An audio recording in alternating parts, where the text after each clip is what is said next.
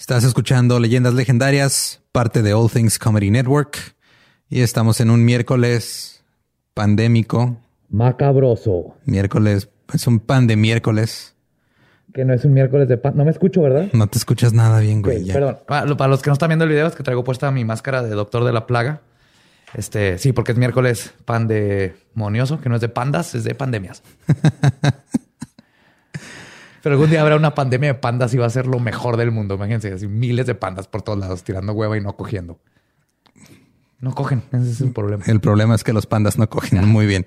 Y leyendas legendarias es traído a ustedes esta semana por Sony Music. Oh my God.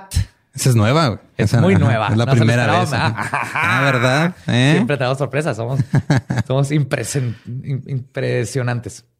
Era impredecible es lo que querías decir, pero... Pero de también lo arreglé. ¿Estás seguro que no te dio la plaga por ponerse esta máscara? Probablemente porque me di cuenta que dice Made in China. Entonces me hace que mi forma de combatir el virus fue traerlo directo de China. Muy bien. Y pues para la gente que está ahorita en sus casas que ya no sabe qué hacer o que tiene ganas de ponerse a limpiar y tener música de fondo, la gente de Sony Music y Filter México les preparó un playlist bien chido que se llama Rock en Español 80s, 90s y 2000s.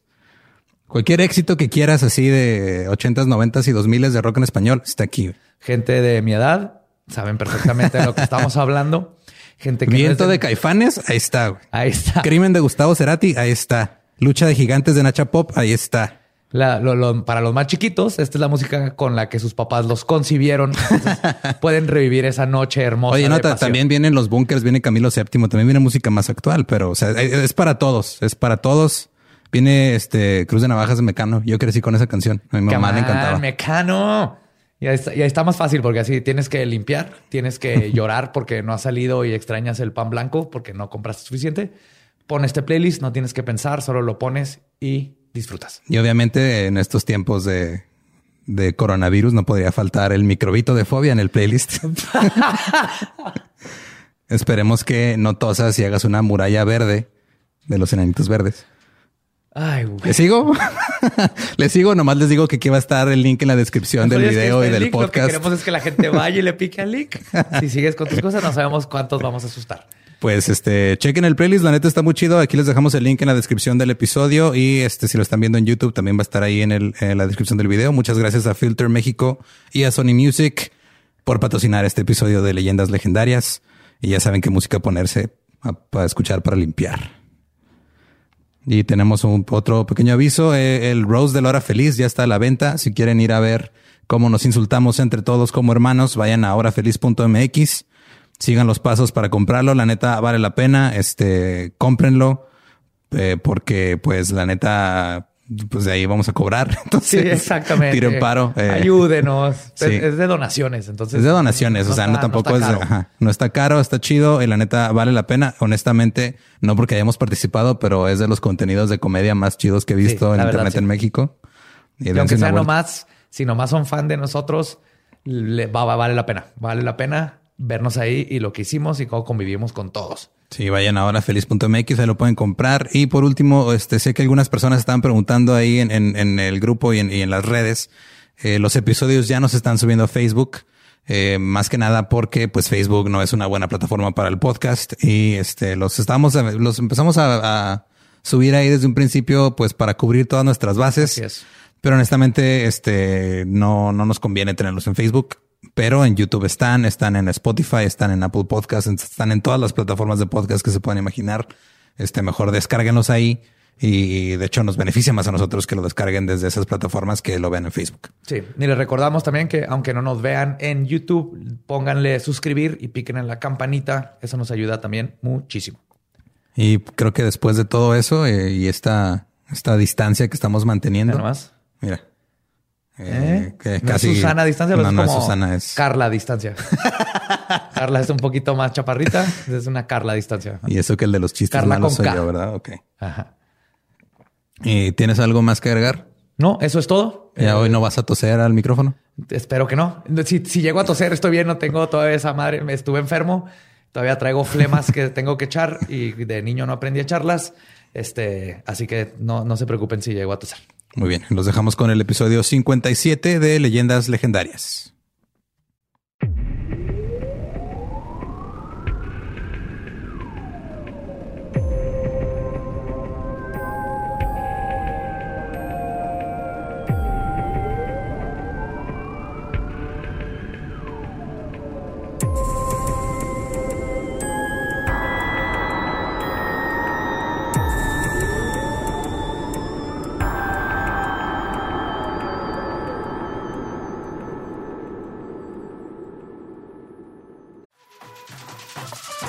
We got a bunch of fries, of course, because when you're Mickey D's, you got to get fries. Delicious.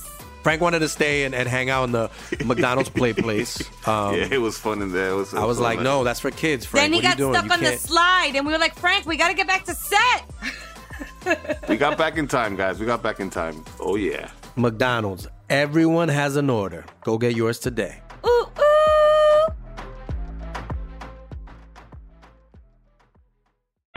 Bienvenidos a Leyendas Legendarias, el podcast en donde cada semana yo, José Antonio Badía, le contaré a Eduardo Espinosa y a un invitado especial casos de crimen real, fenómenos paranormales o eventos históricos tan peculiares, notorios o fantásticos que se ganaron el título de Leyendas Legendarias. Y estamos en otro miércoles macabroso. Siempre nos encanta que nos estén viendo o escuchando. Y como siempre me acompaña Eduardo Espinosa. ¿Cómo estás? Me agarraste justo a la mitad de tomarle mi cerveza.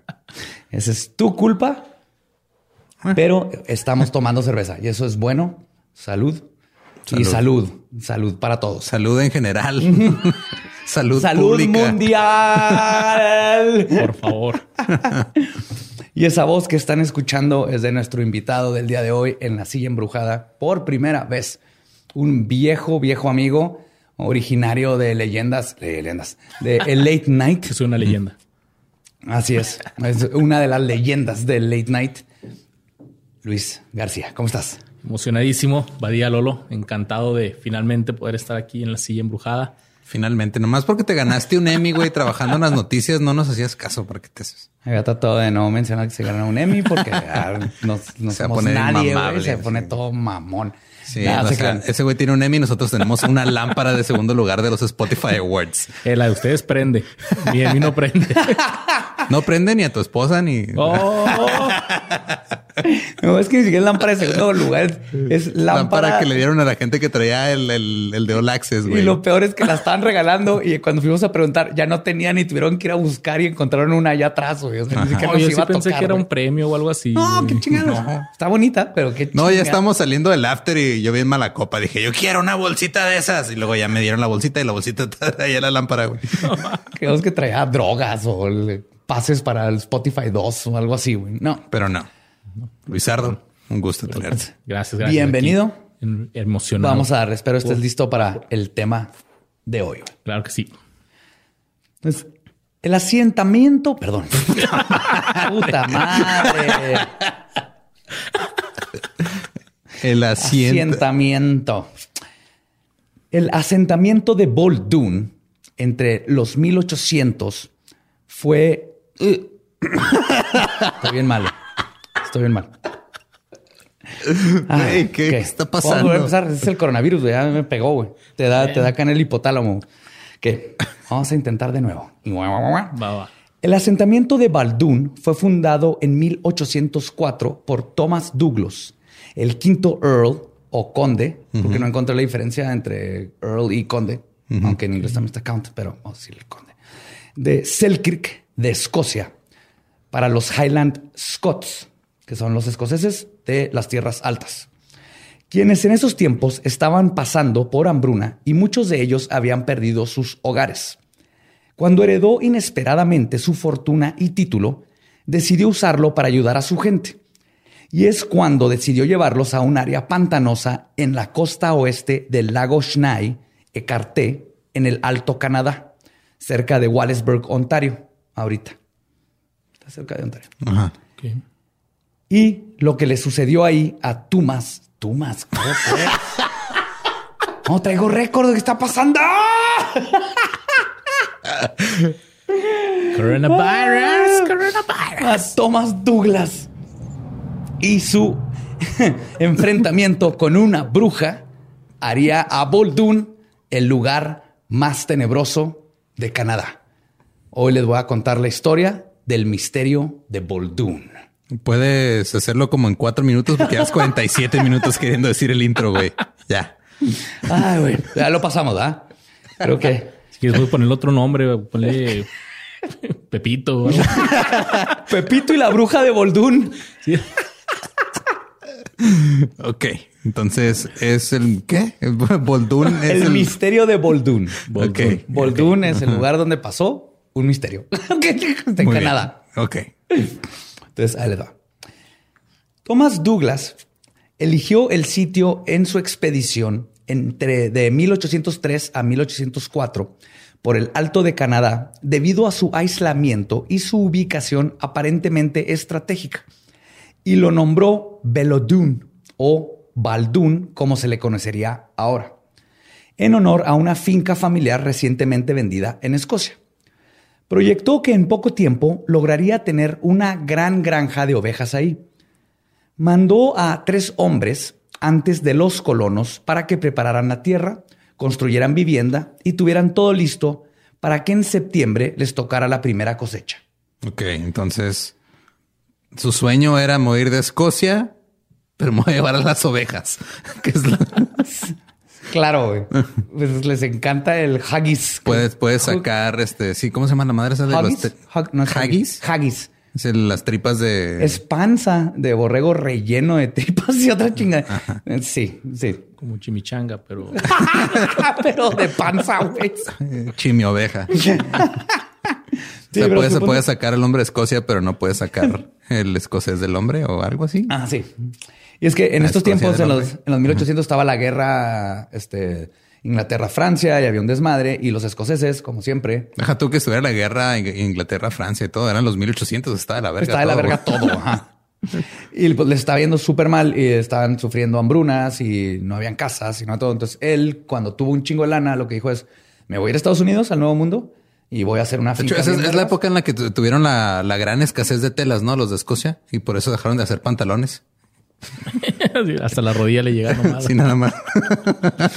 En eso estoy en contra de tu comentario, porque fisiológicamente yo soy de los que son equipo falda. Los hombres deberíamos de usar falda. No estoy diciendo que esté mal, no estoy diciendo que esté incómodo, solamente estoy diciendo que fue a causa de una escasez de telas en los Sí, 1800. probablemente. Yo creo que lo importante es que llevas debajo de la falda o que no llevas. Lo que, que- nada. ¿Sabes lo, lo fácil que es hacer del baño cuando traes falda? Nomás la levantas y la bajas. ¿Eh? No hay zippers de por medio que no te nada. puedan traicionar y atorarte ahí algo, no. Y las mujeres, pantalones es más cómodo. Ahorita leggings y todo eso, pero fisiológicamente los hombres, ahí la cagamos los hombres en, en estas fechas. 1900 fue más bien en los tiempos Ok. victorianos. Entonces, me eh, desviaron horriblemente. Estaba hablando. Terminamos hablando O sea, no de llegamos al misterio. Si te cuelgan los genitales, que te cuelgue la ropa Que también. te cuelgue a gusto, con que te llegue el aire fresco. No, no van a saber lo que es ser un hombre hasta que no te entra una, una brisa fresca de verano así. Ah, Va mañana a primera hora. acaricia. Una falda sin calzón. Bien. Sí. Entonces, el- su plan era llevar a toda la gente que pudiera de Escocia, especialmente a los más este, necesitados, y ponerles tierras allá y empezar una colonia bien chingona en el Nuevo Mundo. Entonces manda a estos tres hombres primero para que empiecen a organizar todo y luego ya él mientras está haciendo negocios y él este, Sí, anda agarrando gente. dando volantes y todo. Canadá no fue, eh, no, no estuvo tan, no, no había tanto como rechazado social en Canadá al principio, ¿no? Cuando, No. porque las demás colonias sí mandaron así al- a los que no querían. Canadá era más nice, porque aparte era, era más feo en el sentido de temperaturas. inhóspito, Más ajá. inhóspito, esa era la palabra. ajá. Era más inhóspito, entonces iba gente más preparada y todo porque tenía que sobrevivir. Sí, no, es de Eso que, ah, sí, vamos a colonizar Estados Unidos, manda prisioneros y a los cuáqueros que no aguantamos acá, vamos a... A matar a todos los que viven en esas Ajá, tierras, vamos a con- quitárselas vamos a conquistar Australia, tú- vamos a hacerle una cárcel gigante, güey. o sea, y luego no- madrear las tierras donde estamos porque nos vale verga todo lo que hicieron aquí la gente que ya estaba. Pero el problema, cuando mandó a estos tres hombres, que junto con ellos también mandó, como buen escocés, siete barriles de whisky. Para cuando arribaron los primeros 102 colonos el 19 de julio de 1804, los tres pioneros no habían hecho ni madres, güey. No tenían nada hecho. Tenían que tener tres casas eh, construidas. No. Tenían que haber sembrado. No, No. no eran nexos, güey. Güey, absolutamente nada estaba construido. Uno de los tres había muerto de congestión alcohólica, güey. Y no quedaba ni una gota de whisky, güey. Se mamaron siete barriles de whisky en meses. Pero como dices, claro, es como si el- agarras a tres maestros y les dices, a él les va 82 mil caguamas, construyame una casa. Cuando regreses van a estar muertos y tú eres el responsable. No puedes hacer eso. Aún así, los colonos, con toda la mejor actitud, usaron las velas de los barcos para hacer carpas y comenzar su nueva vida. Thomas había comprado de Detroit cinco pares de bueyes de trabajo, 50 ovejas y 5 mil libras de carne de res. También importó carneros merinos españoles, son conocidos por su lana, que eran famosos por eso y por ser muy fáciles de criar. Y de otras partes de los Estados Unidos compró 20 vacas lecheras, además de suficiente semilla para sembrar amplios cultivos e incluso lo necesario para comenzar una destilería, porque escocés. Porque claro, o sea, porque ya es que ya no tenían whisky, güey, tenían que hacer más. Todo, tienen que empezar de cero, hijos de puta. ¿Y qué fue de esos tres güeyes? O sea, uno se murió y los otros. Y los otros dos ahí se quedaron en la colonia, güey. Sí. De hecho, uno lo hicieron como este, el ah, pues, ayudante del, del capataz, güey. Pero sí, uno se murió de congestión alcohólica. Qué buena forma de morir. El problema ahora fue que cuando Thomas visitó Baldoon al año anterior, los niveles de agua de los lagos y ríos cercanos habían estado en mínimos históricos. Cinco o seis pies, son casi dos metros, menos profundos de lo que serían en los próximos 30 años. Ok. Entonces, cuando él fue a visitar, todo se veía Súper, súper chido. chingón, pero fue un, un año totalmente fuera de lo común. El verano de 1804 también había sido inusualmente húmedo. El encargado de administrar la granja, Alexander MacDonald, informó que la lluvia había, y cito, hinchado tanto el Big Bear Creek, que era uno de los ríos, que le da su propio color oscuro al río hasta el fondo. El agua donde debían cultivar llegaba hasta las rodillas. Era lo suficiente desafiante cultivar un sitio bajo, pero el trabajo de drenaje que era necesario en septiembre estaba bastante más allá del poder de los colonos comunes. Y con el agua y la humedad vienen los mosquitos y la temporada de malaria que cobró la vida de muchos. Aparte llegaron justo en el tiempo más culero. La constante lluvia que duró de julio a octubre atrasó la construcción de las 14 casas que necesitaban y las dos que lograron terminar fueron inundadas. Sí, o este es de esos momentos donde como ser humano dices, ¿cuándo, cuándo ya digo a la verga? güey? Ya valió verga. Creo que con la malaria. Empezando por la malaria, dices ya. Empezando con los tres güeyes que se chingaron tu whisky. Creo güey. que lo justifica, fue mi culpa, estoy bien pendejo. Les he Sí, mandado sí. tres, tres barriles. Siete barriles de whisky. Ponte a pensar. Pues la mayoría de los borregos se movieron tierra arriba para evitar el agua y fueron devorados por lobos o picados por víboras y murieron, güey. Y los que lograron sobrevivir se enfermaron de scab, como costra. Ajá. Que es como sarna, ¿no? Es Es como, sarna. un tipo de sarna, ajá. Que es una enfermedad de la piel que saca una costra amarilla y hace que los borregos pierdan su lana. Uy, Estos borregos marenos borregos españoles bonitos Ajá. valieron verga. Se quedaron sin dinero. Ah. Mira, no siempre se puede ganar en la comedia. Acepto mi derrota. Güey, me da un chingo de lástima este güey. Apenas empezamos, güey. Todavía no llegamos a el- al, al meollo del asunto, güey. Bad luck, Douglas. Sí. Los nativos Ojibwe los ayudaron a soportar el crudo invierno canadiense, pero pa- para cuando se estaban recuperando, comenzó la guerra de 1812-1814 contra los británicos. Puta madre. Güey, o sea, Sí, no mames, la guerra era hoy. Ay, güey, nomás perdí a tres de mis hijos, güey.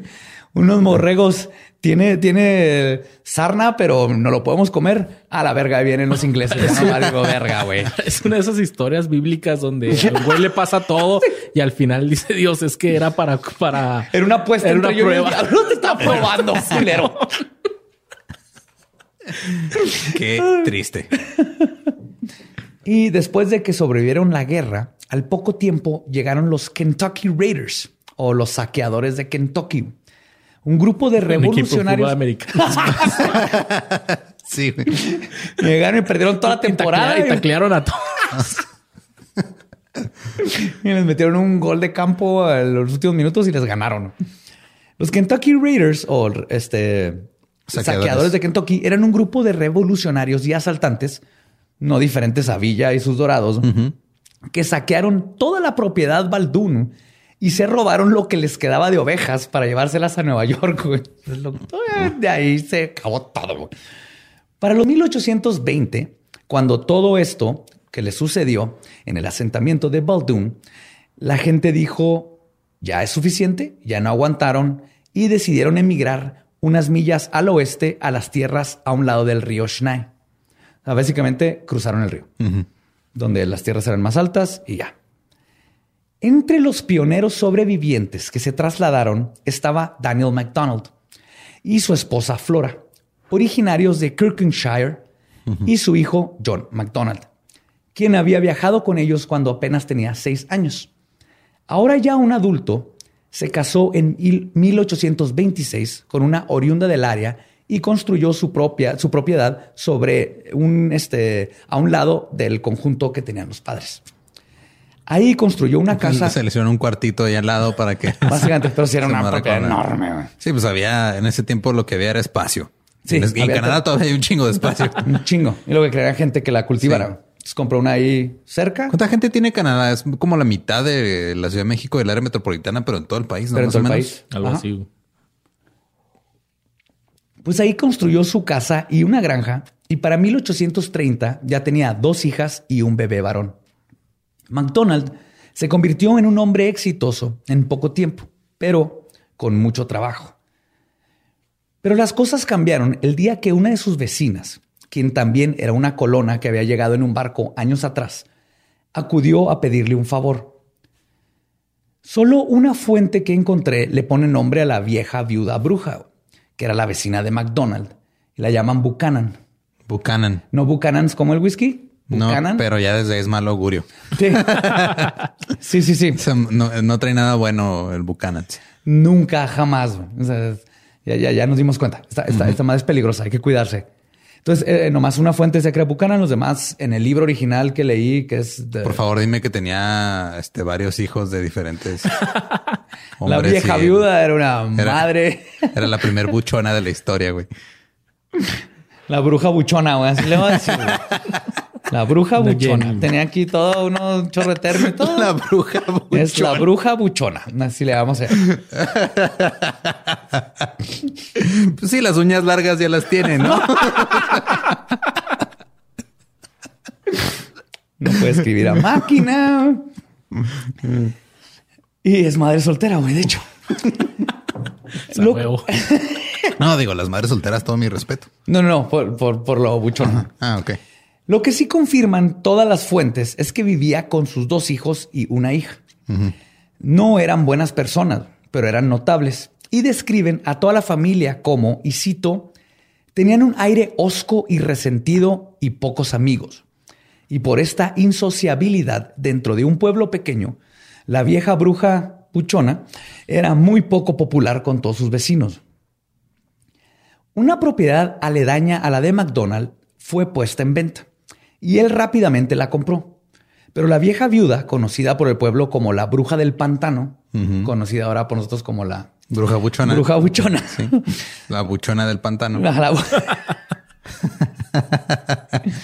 Yo le había puesto bruja pantanera y casi La nada. bruja pantanera. Ajá. Me gusta más bruja buchanera. Ajá. La buchona del pantano. La buchona del Ajá, pantano. buchona Sí. pantanera. Llegó un día la bruja a la puerta de McDonald's y le pidió que si la dejaba comprar a ella la propiedad para dársela a sus hijos. De forma educada, McDonald se negó, pero la bruja pantanera comenzó eh, a insistirle al grado de que McDonald empezó a perder la paciencia. Y poco a poco se tornó mal educado hacia la señora, al punto de que la bruja dijo, y cito, John McDonald, te arrepentirás el día en que te metiste conmigo.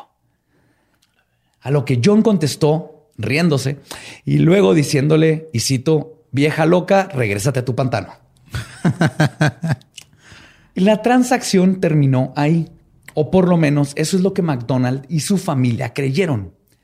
El primer evento ominoso que parecía haber sido el primer presagio de las cosas por venir fue documentada en la bitácora de un barco que pasaba por la costa y logró ver una nube que describen como del tamaño de la misma casa, la cual soltó una estrenduosa tormenta sobre la propiedad McDonald, McDonald y solo sobre la propiedad. Es cuando ya sabes que algo está mal, ¿no? O sea, cuando, cuando el estereotipo de un mal día, la nubecita arriba de ti y nada más arriba de ti, y ya es cuando sabes que ya valió verga. Eh, Eran los, los 1800, todavía no inventaban Snoopy, ¿no? No. todavía no sabían de esa. que eso era un, un agu- un mal agüero. Mal, un mal agüero. Charlie Oye, pero esto de bruja, ¿se lo pusieron ya después? ¿O ahí ya la gente ya... ya La gente la llamaba bruja. Ajá. Pero porque pues en esos tiempos era la que estaba allá. El, el- Escuchando Los. Sí, muchachos no. del barrio la llamaban bruja. Las muchachos del mar la, llamaban bruja. Ay. Sí, Ah, no era, era de esos referencia. de a huevo que es una bruja porque siempre anda de negro y es viuda y vive allá y es una hija de la chingada. Ya se pócimas. ¿Es, es tu vecina culera chismosa? Como mi vecina que se robó a mi hermana un día. Obviamente, yo sé. Luego les cuento esa historia. sí, sí, con, sin contexto, güey. Sí, así como si no te pasó que tenías una hermana y luego tu vecina se la robó por un día. No, no, no. Pero sí. No, por un día, por un momento. Mi mamá salió a cuatro casas a casa de una tía a pedirle harina o algo que necesitaba. Mi hermana estaba, ya tenía como cuatro años, estaba dormida en su cama y cuando regresó mi hermana, mi mamá, ya no estaba mi hermana.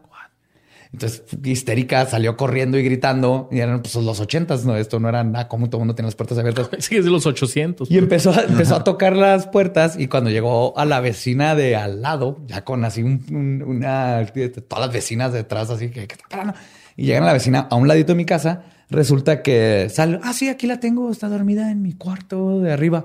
¿Por qué? Y mi mamá, ¿qué es lo que se llama? ¿Cómo que? cha-?" Dice, ah, es que vi, la vi que se salió y yo no sabía cuánto iba a tardar. Entonces, pues me metí y, y agarré a la niña y me la traje porque no sabía si iba a estar segura. No mames. Oh, yes. Así estuvo. Desde ahí, esa relación entre nosotros y la vecina nunca fue la misma. O sea, no le echaron acá a la policía ni nada. No, eran los ochentas. Ah, ok. Bueno. Pero eso hizo. Y eh, ese tipo de vecina, tú, tú dirías, todos los de alrededor dices, es la pinche bruja. Es la bruja de la colonia. Pues a los pocos días del insidioso... No, es que me acordé de la donde, donde vive mi mamá, la señora de al lado. Pues Está la casa de que era de mi abuela, donde vive ahora mi madre. Está la casa de esa vecina y luego está la casa donde vivía un tío mío. Entonces la vecina esta nunca limpia las, este, su patio y está hasta tiene una capa así completa como de mierda de perro, perros grandes y el olor se pasa a todas las demás casas. Entonces le echó la culpa a mi tío de que mi tío agarraba las popós de los perros de mi tío y las echaba por la barda, güey. Ah, sí, porque eso es, eso es común. Eso es, eso es lógico completamente. Y una vez dijo que habían robado más de 600 carros en la cuadra. Fue, güey, Hot Wheels o qué. no sé. Otra bruja de la cual todo el mundo tiene la bruja de ella. Ella era la bruja del, del pueblo. Sí, Y si estás escuchando esto y no sientes que tengas una bruja en tu cuadra, tú eres la bruja de la cuadra. la lección del día. Lo que estaba pensando porque no se me veía a la mente ninguna vecina bruja. Y dije, fuck, mi jefita. güey". Sí, aquí estamos hablando de bruja en el sentido de la que te quema, no en el sentido bonito de las brujas. Pues a los pocos días del insidioso encuentro, las hijas McDonald se encontraban tejiendo sombreros de paja en el granero. Sin previo aviso. Porque los 1800. Pues sí, claro, pues ¿qué hacías? Bueno, era eso o aventar piedras y luego las recogías. Luego la aventabas más lejos y luego la recogías y luego la aventabas más lejos hasta que te cansabas o te mataba la tuberculosis. Sí, exacto. Eso hacías. ¿Qué quieres hacer hoy? ¿Quieres tejer sombreros o morir de tuberculosis? Tal vez sean las dos, mija. Así que ponte a tejer sombreros porque necesito un chingo. Pues ahora sí es el último. Sin previo aviso, un tronco que fungía como uno de los pilares de soporte se cayó sin aparente causa. Ninguna de las niñas salió lastimada y asumieron que había sido un simple accidente, a pesar de que no había razón alguna para que ese pilar hubiese caído. Y las niñas tenían razón. No había razón lógica ni mecánica de por qué se desprendió ese pilar. Así como tampoco hubo razón de que otro pilar se derrumbara y al poco tiempo un tercero casi les cayera encima. Con este último evento decidieron que algo no estaba bien y pararon lo que estaban haciendo con los sombreros un ratito Pero luego se dieron cuenta que los sombreros no se tejen solas, solos, entonces siguieron tejiendo.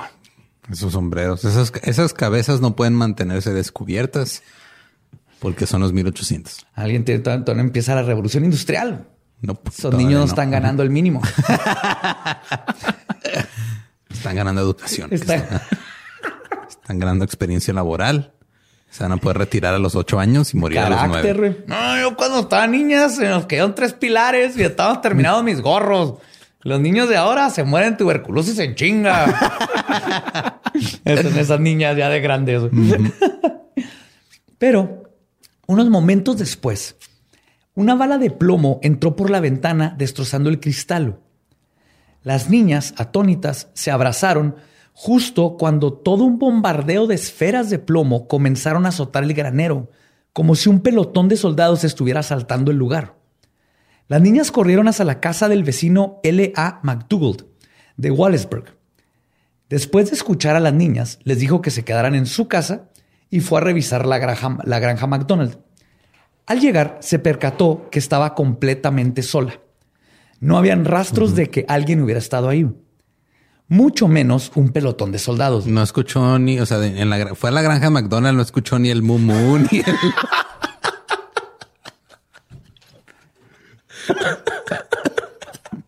Espinosa, te tarda. Mira, cuando estaba escribiendo esto, yo estaba esperando ese chiste al principio, güey, lo estaba esperando y ya, ya estaba venía preparado, güey. Y no lo hiciste y no, ya no estoy preparado para ahorita. agarraste- Bajaste mis defensas.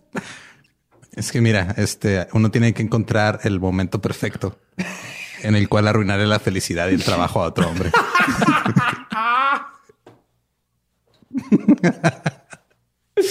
No, no encontraron ni el i- miau miau, ni el miau miau miau, ni el, el pelotón fantasma que disparó al granero, güey. Entonces, lo que pasa, aparte, es que se dan cuenta, bueno, el este McDougall McDougal. ajá. dice que cuando fue, encontró las balas de plomo, decenas de ellas, como describieron las niñas, y habían dejado hoyos en los vidrios como si hubiesen sido disparadas. Pero lo curioso es que aparentemente, después de atravesar el vidrio, cayeron al suelo sin seguir la trayectoria común de un proyectil. Sí, o sea, como, nada más entraban por la ventana y luego caían así. verticalmente. así, Ajá. como si se hubieran, como si las hubieran aventado, no disparado. Exactamente. Vean un chorro y no había gente.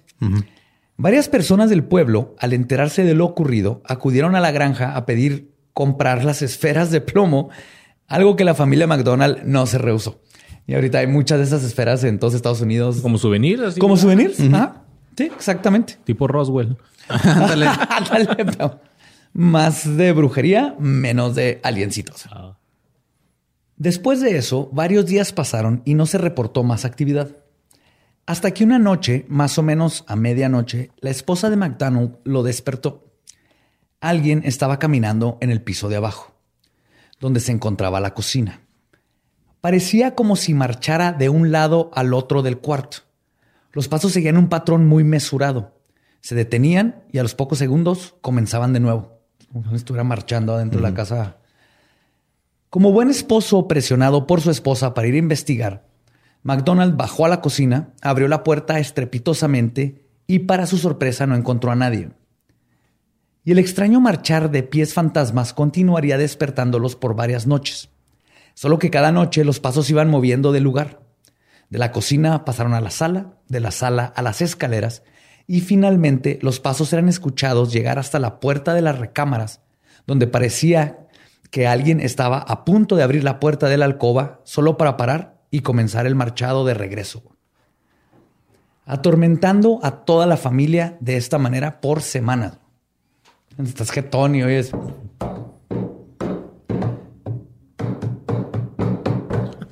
Y luego se regresa. Sí.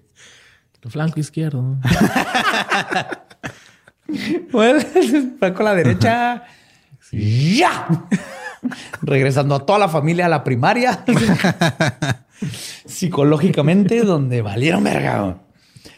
Por si este horror familiar no fuera suficiente, las balas de plomo continuaron hasta que la casa no tenía un solo cristal que no estuviera destrozado.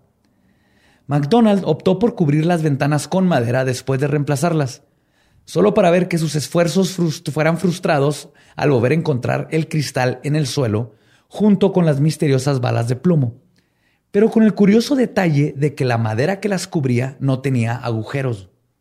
O sea, ya vilmente por dentro estaba. Sí, de alguna forma no, no dañaba la madera, pero sí rompía el cristal y lo volvían a caer. Están así todas pegadas en la ventana. Entonces, de romper madera, que madera, cristales. Después de, que las balas comenzaron, este, después de un tiempo, comenzaron las piedras. Igual que con las balas, la casa comenzó a ser azotada por piedras de río. Para este punto, los extraños sucesos que rodeaban la granja habían llegado lejos en las noticias y varias personas de los alrededores habían viajado a ver si podían ser testigo de los embrujos. Uno de estos protocazafantasmas era Neil Campbell, quien se presentó a la familia y se declaró como alguien que era experto en el tema y que podía ayudarlos a terminar con lo que los aterrorizaba. Esa película ya la vi.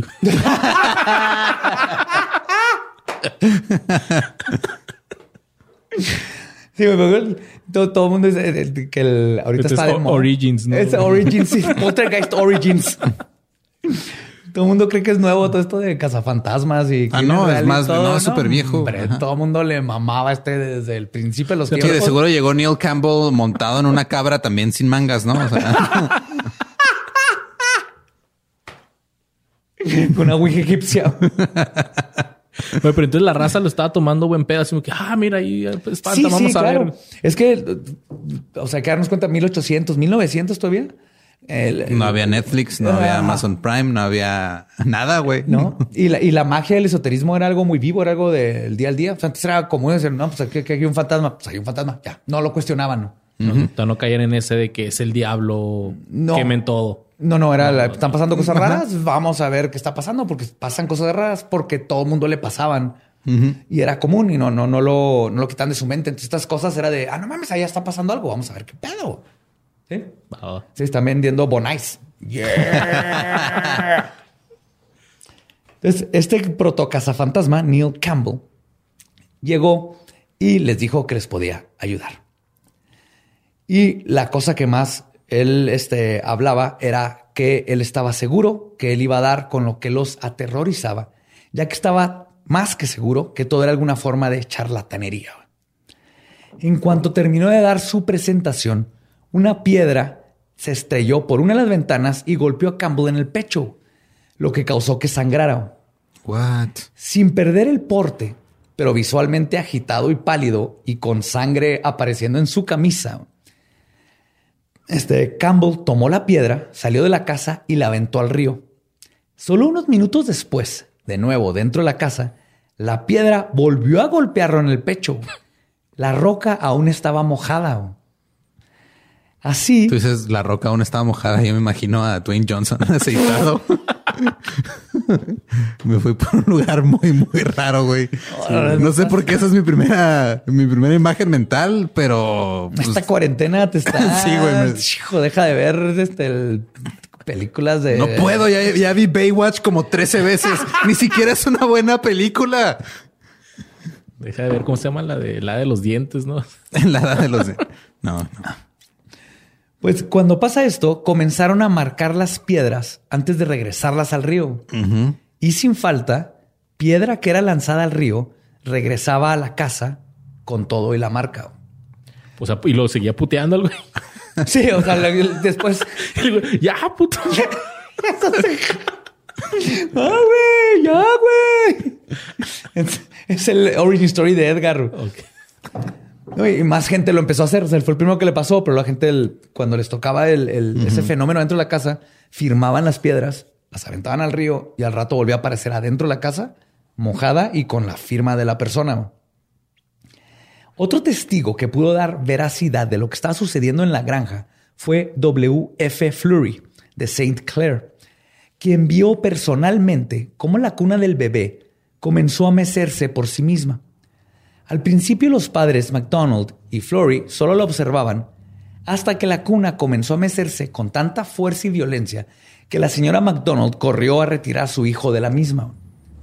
Y no sería la única ocasión de que es- este que lo que estaba atormentando a la familia atacaría al pequeño.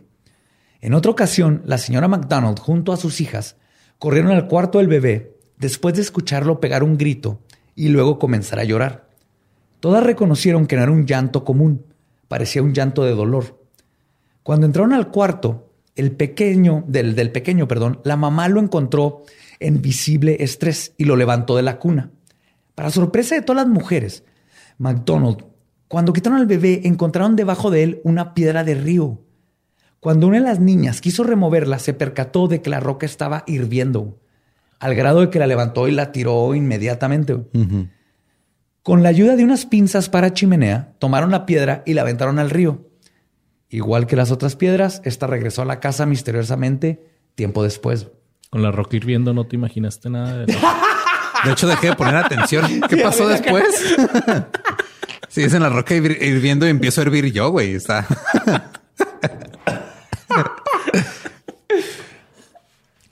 Una cantidad grande de testigos, los cuales firmaron una declaración jurada, vieron un día cómo la casa fue apedreada por pequeños objetos que cayeron del cielo.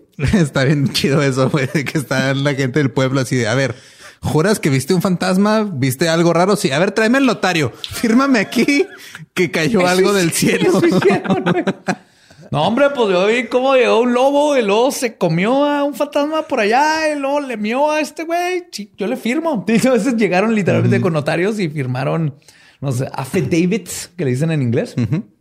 Entonces, por eso tiene mucha credibilidad. para dar este fe y caso. legalidad de... Sí, porque esos eh, legalmente te pueden meter a la cárcel si comprueban que estás mintiendo. Entonces, imagínate la responsabilidad tú como testigo de decir, yo vi esa chingadera de fantasma y estoy tan seguro que la vi que métanme a la cárcel si me comprueban que no. Me corto un huevo si no.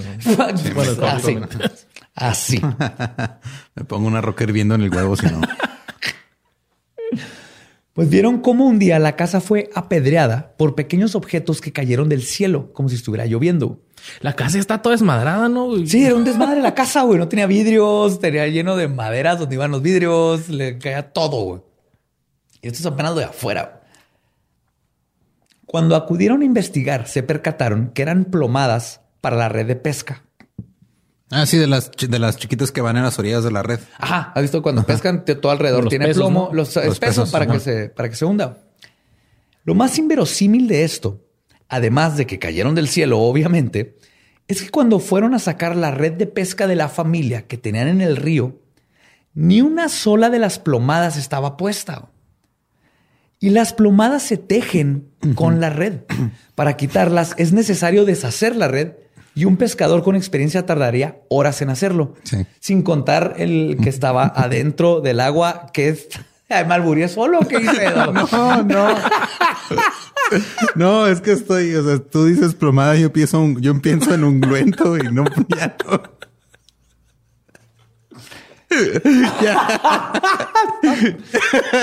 Estamos perdiendo el hilo, caballero. Ya, ya- llevo tres episodios que ya estoy demasiado simple, güey, ya. No me pueden dormir como un perro enfermo. Eso ya estuvo. ya. Ya, ni Perdón, yo me chavo. agua- ya ni yo me aguanto, güey. ¿Saben ya. qué, chavos? Este, en este episodio de Leyendas ya no está Eduardo, lo, eh, pero está viviendo en una granja llena de computadoras allá en el cielo. No lo llevamos allá donde puede correr libre. No, no, correr. Se puede sentar todo el día en una silla y no correr ver a libre, nadie. ¿por qué voy a correr libre si no corro en mi vida regular? Un dos, una granja donde no hay nadie más a mil millas a la redonda. Y la probabilidad de que alguien que lo visite es nula. Pero echamos su cuerpo al excusado.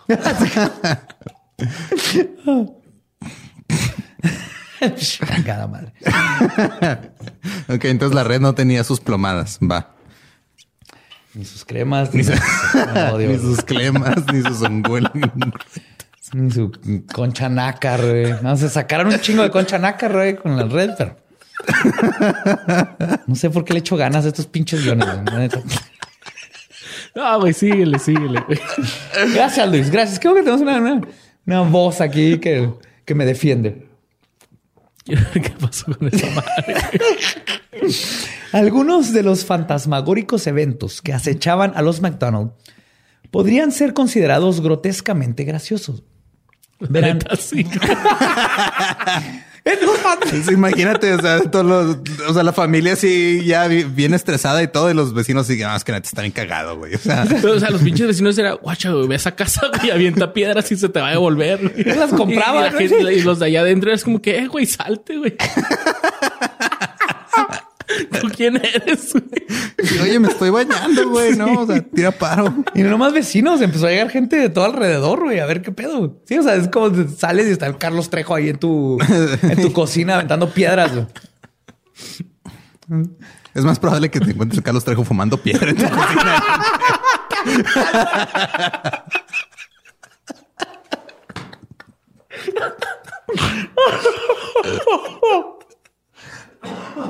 Ah, güey. ¿Qué? Verán, en una ocasión y enfrente de nuevo de numerosos testigos, después de darle su plato de comida al perro, un cucharón de sopa se levantó por sí solo de entre los trastes sucios y se movió flotando hacia donde estaba el perro. Y luego comenzó a golpearlo. Hasta que el pobre animal chillando corrió despavorido de la casa. Eso parece acá como en los Looney Tunes que uno se echaba pintura invisible, güey. se podía pegarle al perro. Güey, ¿cuáles Looney Tunes veías tú que le pegaron a un perro? Güey, no me acuerdo cómo se llama el perro. güey. Los mismos que tienen un episodio donde chingaban japoneses. Los Looney Tunes eran súper racistas en su tiempo, ¿eh? sí. Entonces, sí, Firulais ya le tocó, güey. También los platos de la casa se elevaban y bailaban en el aire, güey, sostenidos por manos invisibles y lo volvían a bajar. Y en una ocasión, muy parecido a los eventos del poltergeist de Pontefract, una tetera se elevó, vació todo su contenido de té en el piso y luego se regresó a su lugar. güey. Así nomás como un chingas a tu madre. Con permiso. Sí. No, no es un chingas a tu madre, es un chingate.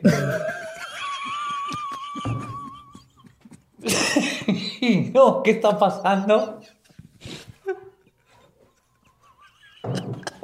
¿Qué está pasando con mi vida, güey? Esto... No mames, güey. Ah, ya no puedo, güey, ya, perdón. La neta, después del episodio 50 ya es Super Mamallín 2, güey. Ya subiste de nivel, güey. No mames. Ay, No, güey. es- es- estos chistes no significan que ya sube de nivel, güey. Significan que ya me estoy volviendo loco, güey. Ya, ya no sé qué está pasando. güey. Es un grito de desesperación. Está pidiendo ayuda. güey. Y no lo notamos. A ver. ay, güey. Una tarde, un paisano de Escocia, recién llegado de Nueva York, llegó a la puerta de los McDonald's a pedir asilo por unos días en lo que encontraba trabajo. En estos tiempos, la llegada de un extraño a pedir ayuda a tu casa era visto como un enviado de Dios y una bendición. Era así como, sí, era así como la oportunidad de, ah, me mandó Dios a este. Sí, de hecho, hay, hay historias de, este, de vagabundos que sabían ese pedo de ciertas culturas que eran así y abusaban de eso, güey. Entonces, así un vagabundo llegaba a una casa, lo trataban bien chido y luego iba y le decía a sus compas vagabundos, oye, la, la familia de aquella granja, güey, te va a dar de comer bien chido, te puedes quedar ahí unos días. güey". Y había, o sea, tenían como su, su recorrido, se iban así de pueblo en pueblo. Luego, sabían a dónde llegar. Ya sabían a dónde llegar. Sí, porque para- ellos lo veían como, ah, este, esta persona me la mandó Dios, eh, es un feligrés. Que, pues, Entonces, si yo lo trato bien, me va a si bendecir a mí. es- Dios, ¿no? Disfrazado. Ajá. Bueno, Alanis. Morissette. Alanis Morissette es Dios. Ya. Ajá. What if what? No, un asesino en serie y de seguro un chingo de crímenes que no sabemos pasaron porque dejaban entrar a gente creyendo que era una bendición. Así es. Todavía pasan muchas cosas y dejas entrar bendiciones.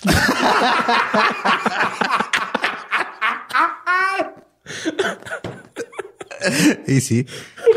Ay, misterio de Voltun, güey. Especialmente de, de buchonas.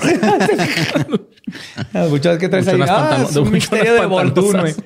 No, sabemos de dónde salió ni de quién es, pero Pero dame manutención.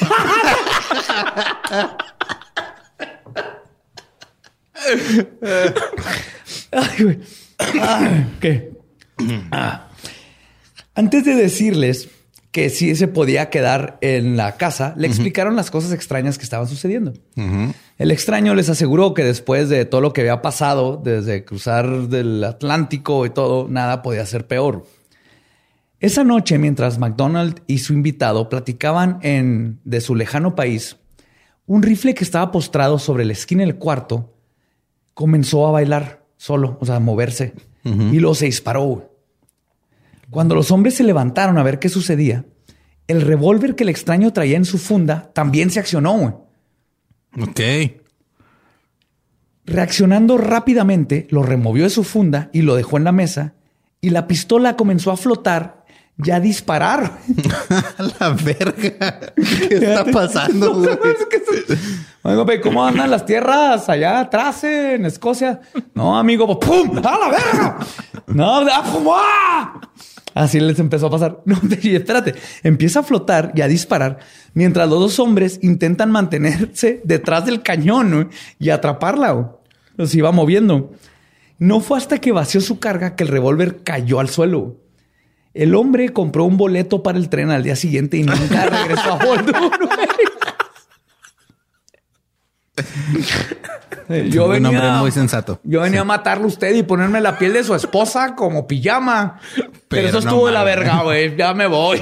Güey, pero respeto que se espantan. quedaron a tratar de, de agarrar la pistola y hubiera salido corriendo. chinga. Eh, son vatos de los 1800. Yo creo que los primeros tres disparos es así de que, ¿qué? Espérame. Y ahora sí, ¿qué decías? ¿Qué? Y no se dieron cuenta que una madre flotaba. Les dijeron, ah, ok, eso no es normal.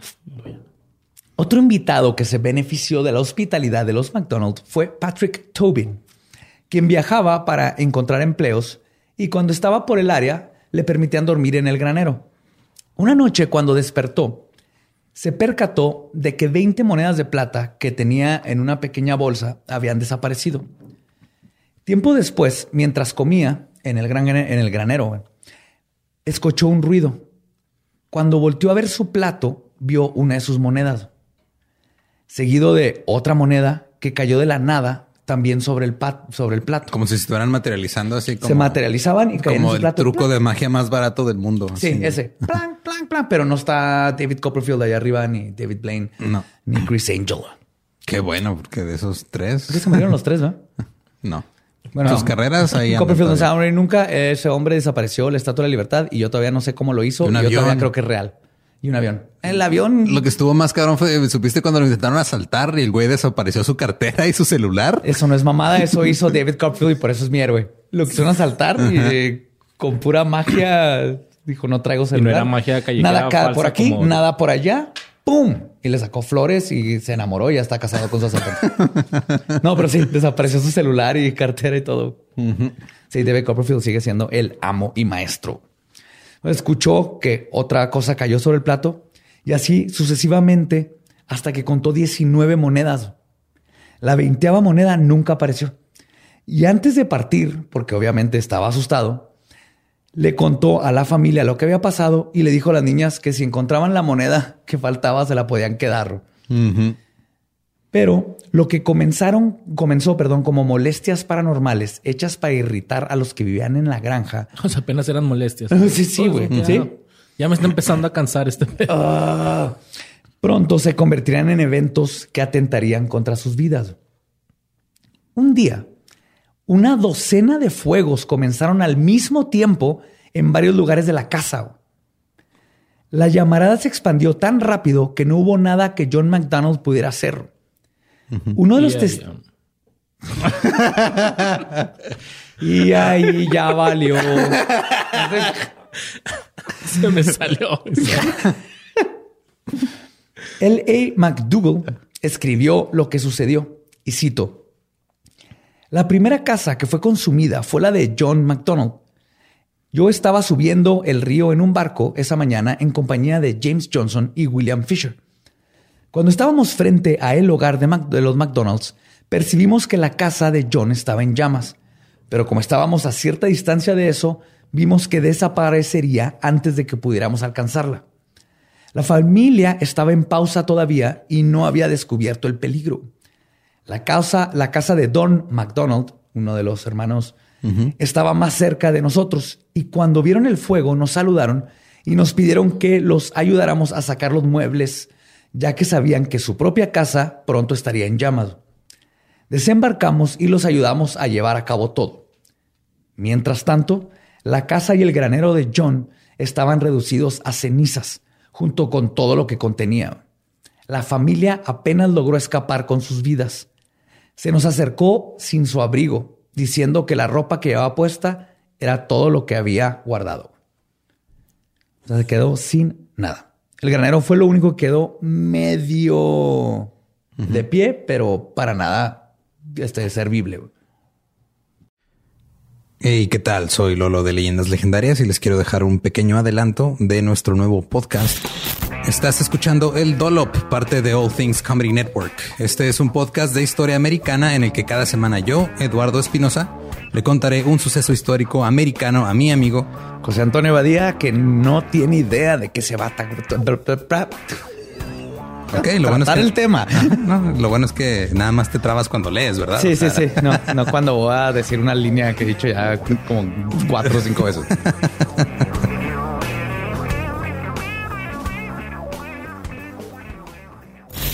De joven comenzó a trabajar en barcos y en 1816 fue capturado por el pirata Jean Lafitte en la costa sur de Texas. Güey, ese será mi sueño. Ok, top uno, que me secuestren este, extraterrestres. Número dos, tiene que ser que me secuestren piratas. Estén pendientes y suscríbanse a El Dolop. Habiendo perdido todo, John estaba desesperado. El señor Isaiah Brown de Chatham les ofreció asilo, pero pronto se dieron cuenta que lo que fuera que había aterrorizado a la familia y quemado su patrimonio no se había quedado con las cenizas. La primera noche en casa de Brown, mientras se calentaban alrededor de la chimenea, las ya conocidas y odiadas piedras comenzaron a pedrear a todos los presentes. Brown escribía en su declaración jurada que después del incidente le pidió a los McDonald's que con la pena, pero dejaran su hogar. Sí. Sí, pues, el primer noche les dijo, "Ya, ¿sabes qué? Están cayendo piedras, ya se metió el Carlos Trejo otra vez, güey. Dijo mi mamá que siempre no. Se dijo mi mamá que siempre no. Obtuvieron asilo en la casa de Dan McDonald, donde cuadrillas de ayudantes hacían rondas para parar los fuegos que también comenzaron a infestar la nueva casa. Los O sea, ya tenían su propio cuerpo de bomberos amateur ahí en la casa. Básicamente, pero el chiste, o sea, era no dormir, estaban nomás viendo y platican cómo veían humo salir de algún punto de la pared. Y pues, se veía la pared sólida, pero de madera, ¿no? Pero veías el humo. Y lo que hacían es que llegaban y tenían que remover las partes de esa pared y encontraban por dentro que estaba al rojo vivo, güey, como si alguien hubiera echado brasas adentro. Ok. Entonces le echaban agua, se trataban de dormir y luego alguien veía así del closet, empezaba a hacer humo. Y era toda la noche estar persiguiendo fuegos por toda la casa. Así como cuando no te cuidas después de tener sexo, pum, Ajá, andar andas persiguiendo. persiguiendo fuegos por todas las cosas de abajo. Ah. Andas ahí rascándote las brasas. No queriendo terminar con otra tragedia, los McDonald primero regresaron a su propiedad donde erigieron carpas hechas de vela de barco, muy como sus abuelos, ¿no? Pero el invierno de Canadá no les permitió vivir ahí de esa manera por mucho tiempo. Así que decidieron regresar a la casa vieja donde habían crecido sus papás. Y es ahí donde conocieron a un hombre llamado Robert Baker. Robert Baker se dedicaba a dar clases en la escuela local de día y de noche era un cazador de brujas autodidacta. Wow. Ok.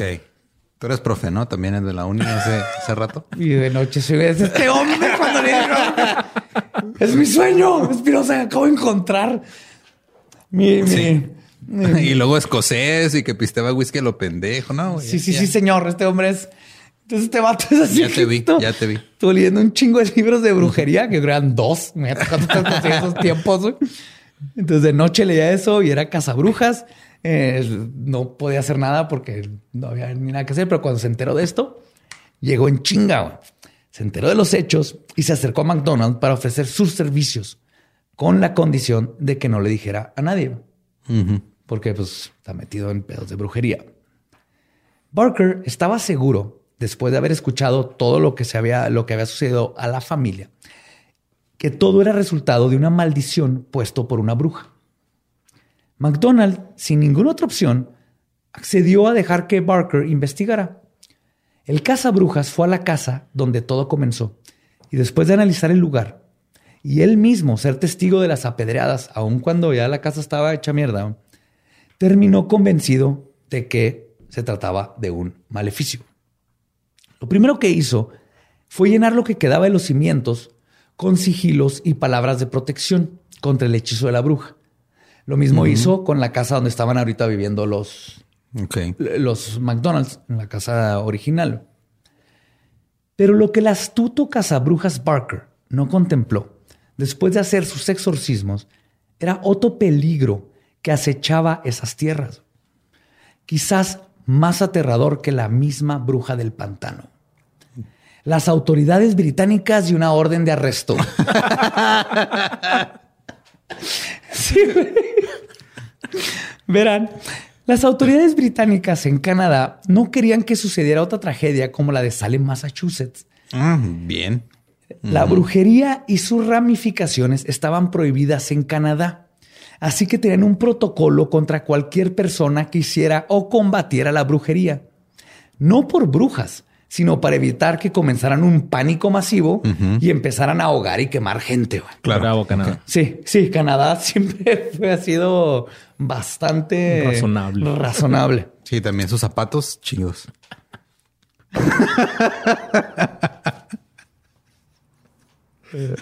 ¿Por qué le seguimos celebrando estas cosas? Es que ese es el problema, lo dije del, hace como tres episodios, le seguimos celebrando. No hay que celebrarle. Luis, No ¿tú se puede, no se puede evitar. Yo solo estoy haciendo mi trabajo. Pero no, Lolo, ahorita vamos por ayuda ya. Así que Parker fue arrestado y llevado al pueblo de Sandwich. No tiene nada. No, no sabía. Investigué. No, no, no, está bien. No, No, tiene nada que ver con. Porque el sándwich sí se llama sándwich por un duque. Conde, El duque conde, de sándwich. Conde o duque o algo de. De sándwich. Acá rápido, ¿cuál es la diferencia entre duque y conde? Ah, son, Son es- niveles- son, jer- son niveles. ajá. Jerarquía. ¿Cuál es más alto que el otro? Duque, conde. Se me hace que duque es arriba de conde. Si alguien sabe mejor. Mm, No sé, creo que sí, no sé.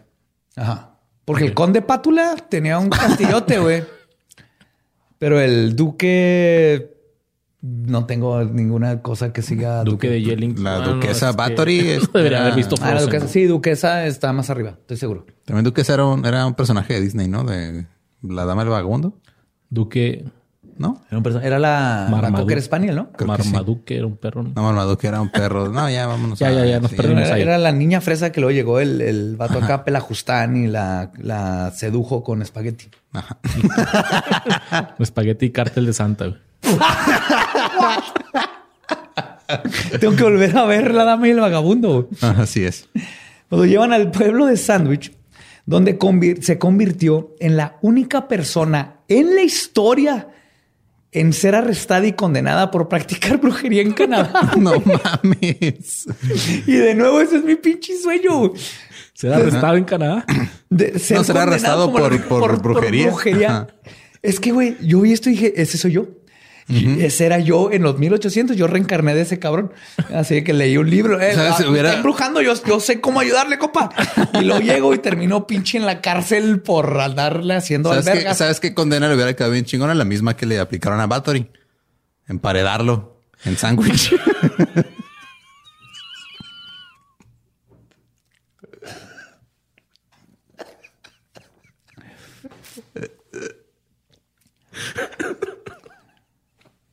Ca- Cada vez que haces esos chistes de Alfredo de 20, 20% de nuestra, de nuestra audiencia, estoy seguro. Perdónalo, Badia, no sabe lo que hace. Ah, lo peor es que creo que sí sé. Ah, no, sí sabe, güey. Nomás no se puede controlar. Si hay psicólogos o psiquiatras viendo esto, mm, creo que tengo Tourette. De ¿Qué le está forma. pasando, güey? Hay una enfermedad degenerativa que te haga hacer chistes cada vez más culeros y básicos. Ay, güey. Estoy cometiendo un cepillín.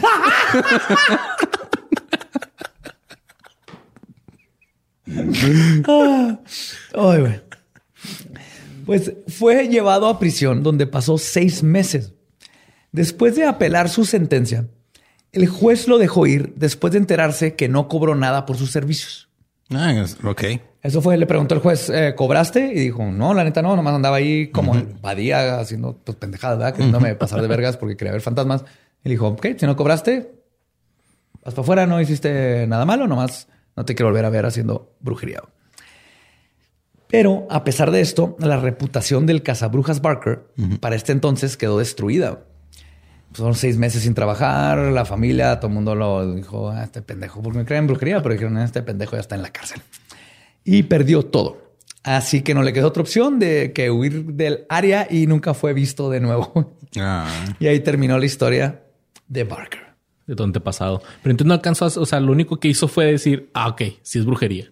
That's it. Hizo sigilos y, se fue- y lo arrestaron. Ajá, digo, eso yo, o sea, llegó y dijo, sí, esto parece de bruja, voy a poner estos sigilos que aprendí. ¿Qué pedo oficial? ¿Qué pedo? No, este, es que aquí espantan, es que espantan. No, vine a por aquí, mira, le puse ahí un 4, un 6, ese símbolo es para que salgan los tulipanes, porque también se murieron de una vez, no pasa nada, compañero, entonces es his, es his, ni madre la propiedad, es his. Y lo arrestaron. Así es la autoridad, güey, la autoridad Sí, siempre güey. te va a chingar, güey. Pensé que era un super plot tweet aquí en la historia. no, güey, lo arrestaron en chinga y no hizo nada, güey. Ah, personajes secundarios solamente. Pues mientras tanto, John McDonald ya estaba seguro que lo que estaba embrujado no era su antigua casa, sino él mismo. Un día después de regresar de misa, todos los muebles del piso de abajo de la casa de sus papás, donde ahora habitaban, estaban apilados unos sobre los otros. Y en la parte de mero arriba había una Biblia, como en burla. Y por este tiempo, otra persona apareció a su puerta para intentar ayudarlo. Su nombre era McDormand. Todo el mundo dice esas cosas aquí, entonces todo el mundo empieza con Mac. Sí. Que dos cosas. Mac, McDormand, Mac. Mac es, es- significa hijo de. Entonces es como hijo de Dormand, hijo de entonces tu apellido eres de puta. hijo. Ah, yo sería Sí. Mac. Mac de puta. de puta.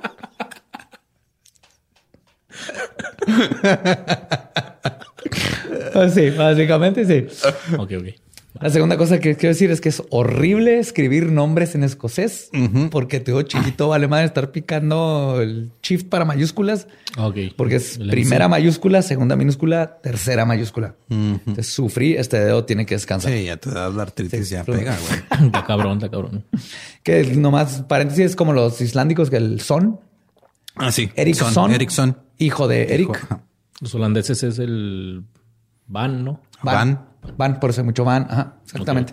Y que en México es el López. No, López no. El es, no más Es, bien, ¿no? algo así. Ajá. Es-. Lop es algo así. Sí, Sí. pero tenemos el equivalente. Entonces que hay mucho Mac. McDormand era un ministro de la iglesia metodista y le dijo a John que aunque estas cosas que le estaban sucediendo no iban de acuerdo a su fe y creencias, después de todo lo que le había sucedido y lo que él había visto personalmente, le creía. Sí, pues es O sea, que se ve chingón. O sea, no puedes, no puedes negar que está pasándole algo a ese güey. Independientemente de que creas en lo que creas, algo le está pasando al viejo McDonald. Era un vato súper exitoso, le iba a toda madre, y se le quema la casa, las piedras, eh, pinche. Ah, también hubo un cuchillo de 10 pulgadas que él salió, entró de la nada y se quedó clavado en una ventana. What? Sí, o sea, le pasó de todo. Y dices, ah, este güey no está mamando, güey, no tiene trabajo, güey, perdió todo lo que ha construido por años y generaciones. Y la, la de la buchona pantanosa no, no sé. O sea, no fue el güey como que "Ey, ya, ya párale, no. No, Ya- hasta ya aquí, no. hasta aquí no, no sospechaba de la buchona pantanosa para nada. Ok, ok. O sea, creen en lo paranormal, pero no, fueron muchos años. Entonces, O sea, esa- entonces la buchona nunca le dijo, ah, nomás le dijo. Nomás dijo eso, vas a odiar el día, pero por ejemplo, esas tierras, mucha gente fue- las quería y peleó con gente por ellas y, Sí, lo vio como una, una persona más que quería ganar el terreno. y o- una persona más que le dijo básicamente chinga tu madre, culero. Para él fue un chinga tu madre. Ahorita porque tenemos el poder de que sabemos que esto va a algo, asumimos que esta tipa tuvo algo que ver, pero él será una de muchas personas que le, le que le rayaran la madre, Que le rayaron la madre porque no quiso vender esta propiedad que todo el mundo quería porque estaba en un lugar muy chingón. Ese es una parte del problema. De hecho, justamente llegaremos a eso. Uh. Muy buen, muy bien apuntado. güey. Gracias, profe.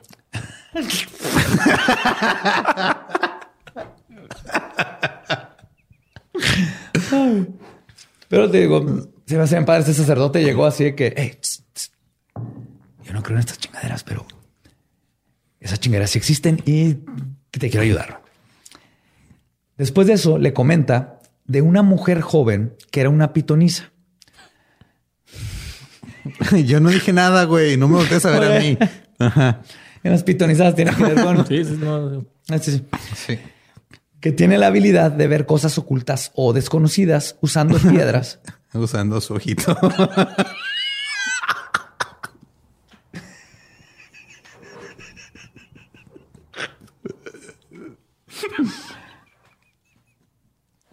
Ay.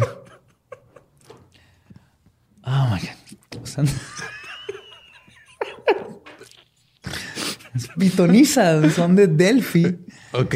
Eran las mujeres que les eh, fumaban hierbas bien vergas y lo usaban espejos de agua. Ajá. Y ahí veían El cosas. futuro. ¿Se Ajá. acuerdan de 300? Sí. Ah, sí, es cierto. Ya. Ajá. En 300 los llevan con los viejos culeros y tienen unas chavas que primero les prenden así como unos vapores Oh, y Va. luego ellas este, predicen y luego por dinero cambian lo- la predicción, pero esas son las pitonizas. Ok, ok. Solamente son mujeres están preparadas y pueden ver el, lo oculto y el futuro y el pasado y todo eso. Tiene que ver con un pitón y de ahí viene el nombre. No, está bien. Pero no voy a meter tanto en eso porque no me quiero meter a esas madres ahorita. No, no te metas esa madre.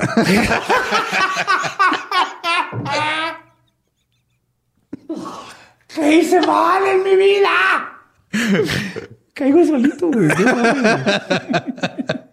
Alguien me maldijo. Alguien te maldijo con no poder atender, entender los puras- Es que Ni el problema es, de que, el problema es que no entiendes ni cuando te los hacen ni cuando tú los aplicas bien No, chingón, nunca. güey. No entiendes Ni ninguno. cuando estoy a punto de querer No. algo bien como decir pitón y que no te metas un pitón. Está bien. a lo que iba. Esta joven pitoniza tenía la habilidad de ver cosas ocultas o desconocidas usando piedras. Y ya sin más opciones, John no perdería nada en ir a ver si la joven le podría decir quién le estaba haciendo mal Le dijo, mira, piedras traigo un chingo. Hasta ¿Cuántas- firmadas y todo. Cuando tira paro, neta, estoy des- Traigo Estoy calientitas. desesperado. Traigo calientitas en rojo, en verde. Si las avientas, regresan. Las de haber vendido como juguetes, va. Compra tu piedra que regresa. Piedratón. Es el peor boomerang de la historia, güey. La avientas y te regresa la cara así como venía. Caliente, güey. Mata a tu bebé. Compra la nueva piedra abortiva. A ver. Baldun. Esa tendrá un buen uso. Pues cuando McDonald escuchó de todo esto, recordó que unos meses antes de que perdiera todo, la bruja del pantano le había visitado y le pidió que le tejera un tapete. Porque entre todo lo que hacían, también tejían tapetes, lo hacían todo con Taje- tejer, Tapetes, sombreros, todo lo que tuviera que ver con paja, ¿no? con paja y tejer, y aparte pues tenía su granja. La reacción de McDougall fue la lógica y le dijo que si no a la tipa, a la este, bruja. De McDonald's, ¿no? De- sí, o sea, McDonald le, dijo. le dijo a la bruja este, buchona que si no se había enterado de todo lo que estaba pasando en la granja y cómo los estaban aterrorizando y que no tenía tiempo para tejer tapetes. A lo que la bruja pantanosa le contestó y cito, oh señor McDonald, mientras usted esté trabajando para mí, no va a tener ningún problema de ese tipo. Y mientras trabajaron en el tapete por dos semanas, todos los eventos paranormales se dieron. Pero en el momento que le entregó el trabajo terminado, todo comenzó de nuevo. Porque entonces estaba este güey, este, ahí valiendo verga con sus piedras que le caían por todos lados. Llega la bruja buchona, le pide un tapete y las dos semanas que se tardan en hacer el tapete no pasó nada. No pasó nada. Ok. Extorsión. La bruja buchona estacionada. ¿Sabe qué, compa? Sí. ¿Cuánto gana aquí por estas tierras? Mm, mire. Le parece que usted me hace dos tapetes a la semana y todo va a estar bien. Por derecho de piso. y- Sí, sí. Viendo que bien. Derecho de bien, tapete ¿sabe de piso. Que la verga, ya, güey. Bien, nadie le va a pagar a su perro. Así se la dejo. Así se la dejo. Nadie le va a pegar a su perro. Pobre perro. sí, no tiene nada que ver. Pues no, güey. O sea, él ni siquiera entiende nada. o sea, No. Pero fue en ese punto donde McDonald conectó los hilos. Por fin. Del tapete y entregó a la bruja pantanosa. Y luego conectó las teorías. Sí, fue ahí es donde dijo, ah, qué pendejo, ¿no? Tuvo el poder de... Mind blow. Ajá, el mind blown. Y le dijo al ministro que quería ver a la pitonisa. Así que partió junto con su padre y el ministro para conocerla. Los tres hombres cabalgaron por tres días hasta Long Point, donde conocieron al doctor John Troyer, quien era doctor de día y cazabrujas de noche. güey. Estos son los tiempos donde debe haber nacido, güey. Sí, señor. Qué chingón eso. Era como un club acá. de la- Era, un, era como un, como un motoclub y todos tenían el mismo chaleco. Sí, sí, era, era- era puro Godín que de día hace su trabajo y luego de noche se iban a cazar brujas. Pero ahorita no cazaban ni madre, nomás tenían dinero para comprarse motos. Eso es todo. Se juntaban en, el- en la casa de su mamá y Sí, hacer carne asada y pistear. Y hacer cosas buenas luego para la sociedad porque luego consiguen pañales. Pues el, este cazabrujas de noche, sea lo que sea, tenía lo que se conoce como una trampa de brujas. ¿En qué consiste una trampa de brujas? Es una trampa que atrapa brujas. Oh. Que ahorita está en el museo de Port Rowan, ahí en Canadá. Entonces era alguien chingón, tenía una trampa de brujas. Es como una atrapasueños, pero para brujas. Ah, ok. O sea, no, no se la me- colgaban no- así como las moscas. y se- Pone el horóscopo, güey. Es el horóscopo y cuando se acercan se quedan pegadas. Ahora, el doctor Troyer era un hombre muy respetado en su comunidad y a pesar de que era conocido que él afirmaba que por las noches brujas lo atacaban y constantemente tenía que estarlas combatiendo y por eso tenía su trampa de brujas y que a veces, solo a veces, se iba con ellas a ser parte de sus aquelarres. ok. O sea, De vez en cuando. Oh, yes. El señor Troyer, más que cazabrujas, era Otra cosa. coge brujas. Ajá. Sí, no, se nota que era un vato que el- estaba escondiendo el que era parte de todo el aquelarre y que era parte de la comunidad Wicca y de brujas, diciendo que era cazabrujas. Que era cazabrujas, Y ajá. esto lo vamos a ver con lo que sigue, güey. Porque un día, dice el doctor, que encontró una labradorita, que es eh, una piedra, como un cuarzo, Pensé que un perrito. Ah, sí, en miniatura. Sí. ¿Ves que no nada más soy yo? Creo que el problema soy yo, güey. Ya que son dos de tres. Y tú eres el que no eres el dos de tres. Cuando tú eres el tres, ya el problema soy yo. ¿Sabes cómo se le dice a eso? ¿Cómo? Estadística. No vengas con tus pinches números, Eduardo Espinosa. Aquí no. Es un lugar seguro. Mm. Pero de hecho se llama Labradorita porque viene la región canadiense del Labrador. Ok. No sé si ahí vengan los perros labradores. No investigué eso, pero probablemente vengan los perros. Pues que el labrador nada más se dice en español, ¿no? En inglés es Golden Retriever. Golden Retriever. Ajá. Ah, no, soy son, no, no, no lo estoy confundiendo. Labrador No, son, son Retriever. Labradors. Labrador. Retrievers. Yes. Entonces, no sé si venga Entonces tal vez los Labrador Retrievers iban por las piedras y las traían, güey. Hay una plaga de el Labrador Retrievers. güey. Todo lo que aventaban los regresaban y 100 El- años el después. perrito ah, de la cabrón, casa. son esos pinches perros bien vergas, güey. El perrito de la casa era un desertor y pues le, Le pusieron me dieron su sus. Sí. Pues esta piedra es mejor conocida como la piedra de la luna, que es una piedra iridiscente de color verdoso o azul y que se describe en la Wicca como una piedra cuyas propiedades son, y cito, altamente místicas y protectoras. Desvía fuerzas no deseadas del aura y forma una barrera ante las energías negativas. Puede llevarse a otro mundo o a otras vidas, ya que es una piedra muy esotérica que facilita la iniciación a los misterios. La labradorita alinea los cuerpos físico y esotéricos, estimula la intuición y los dones psíquicos. Psicológicamente disipa miedos e inseguridades, fortalece la fe en el yo y la confianza en el universo, calma la mente hiperactiva y energiza la imaginación, Aporta también contemplación e introspección. Ponla en el chakra corazón superior y sosténla o colócala donde sea apropiado. ¿Y ¿Traía instructivo cuando la comprabas? ¿O ¿Cómo chingados te aprendías todo eso? No sé, no sé cómo lo usaban y ahorita creo que se conoce como Adderall o Ritalin, pero Es la que te alinea los chakras. es- ese es otro tipo de mujer. No, está bien. En fin. Pero eso es lo que es la, la. Labradorita. Labradorita. Que es un, es un cuarzo y se usa para, para predicar y para predicar. Para este. Agarra el viaje. agra- Sí. Pues esta piedra, cuando la encuentra el doctor, se la llevó a su hija como regalo. Y es cuando descubrieron que ella tenía la habilidad de usarla para poder acceder a visiones. Para aventársela en la cabeza a la gente. Sí. Toma, culero. Y plot twist, todo este Pedro, el hijo del doctor cazavampiros de noche que iba a las casas. No, se lo dio y se dieron cuenta que podía acceder visiones y conseguir información que no era conocida para ella. Mm. Pero leyendo todo esto es donde me di cuenta, así que eh, este pinche no fue sin querer, qué coincidencia que le llevó. Obviamente él practicaba la Wicca y lo que pasaba que es que en estos tiempos te iban a meter a la Si cárcel. tenías que esconderte o si no ibas a terminar encarcelado en Ajá. Canadá. Entonces, obviamente era parte de, de todo el, el coven de los aquelarres y todo este coven de brujas. Nada más que él se hacía pasar como cazabrujas cuando se presentaba con gente, porque cazabrujas también te mete a la cárcel. Pero viendo aquí lo que hizo con McDonald's es, ah, soy cazabrujas para no asustarlo de soy bruja y sé qué pedo.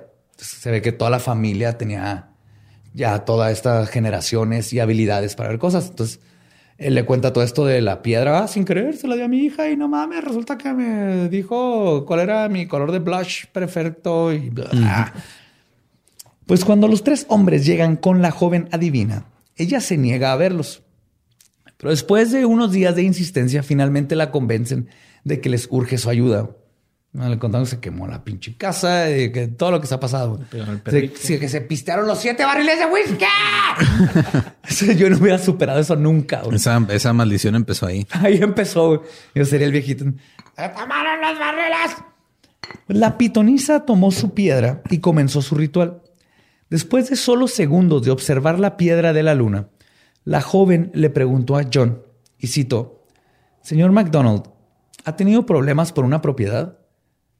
Y John, sorprendido, le dijo que sí. Luego la joven, vidente, le mencionó que había tenido muchos problemas con fuegos y que de hecho su granero se estaba quemando en ese preciso no mames. Usted trabaja con una mujer rubia.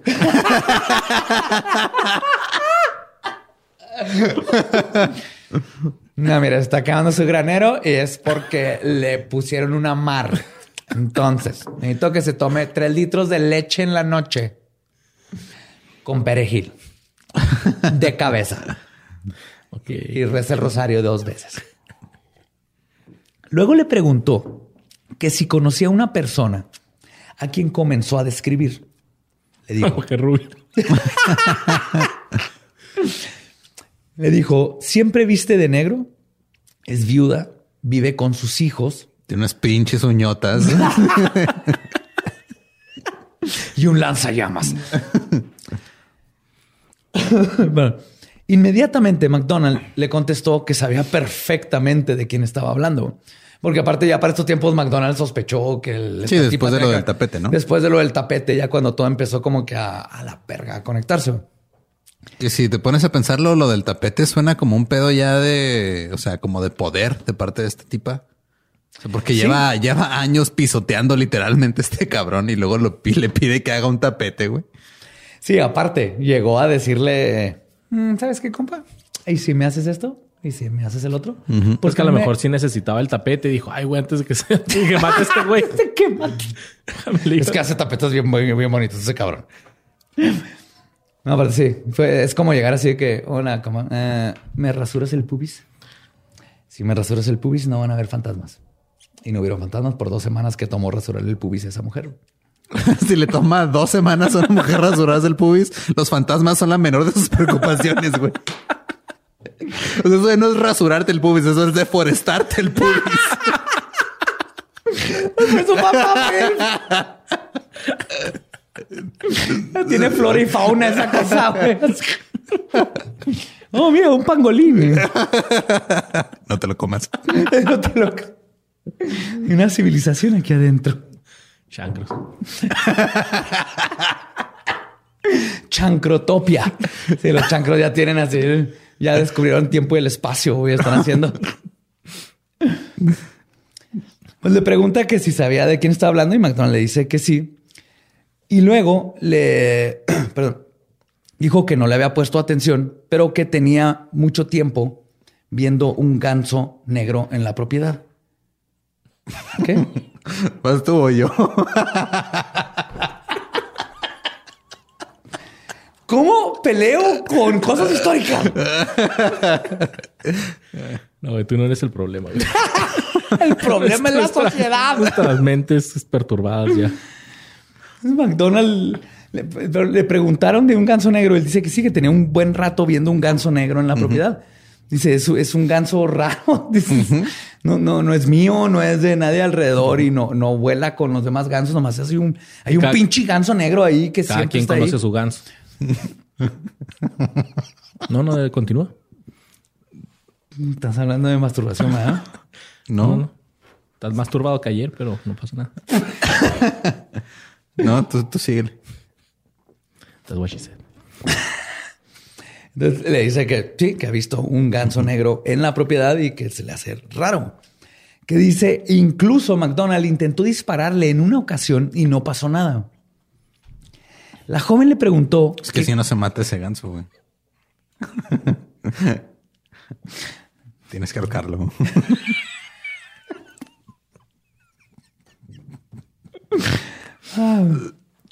La joven le preguntó que con qué le disparó, a lo que McDonald contestó que con sus balas de plomo. Y le- ahí el problema. Eh, el problema. La pitonisa le dijo, tienes que ahorcarlo con mucha vaselina.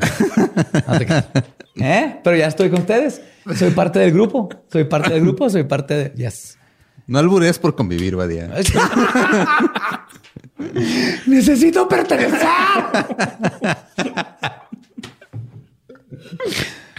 y la pitonisa le dijo, y cito, ninguna bala de plomo puede dañar una pluma en esa ave. Luego le indicó a McDonald que tenía que ir a casa y hacer una bala de plata. Después de eso, le dijo, es necesario dispararle al ganso. Pero le indicó claramente que no debía matarlo, solo herirlo. Ok. No hay que matar al ganso, nomás herirlo. Cuando los tres hombres regresaron, McDonald se encontró que con efecto su granero había sido consumido por las llamas.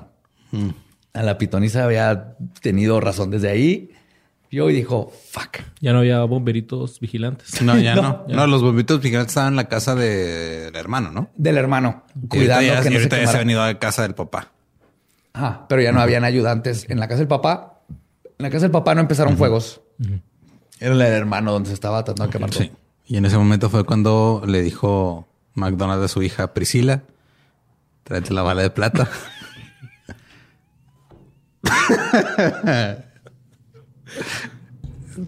Eso sí, no lo entendí ni.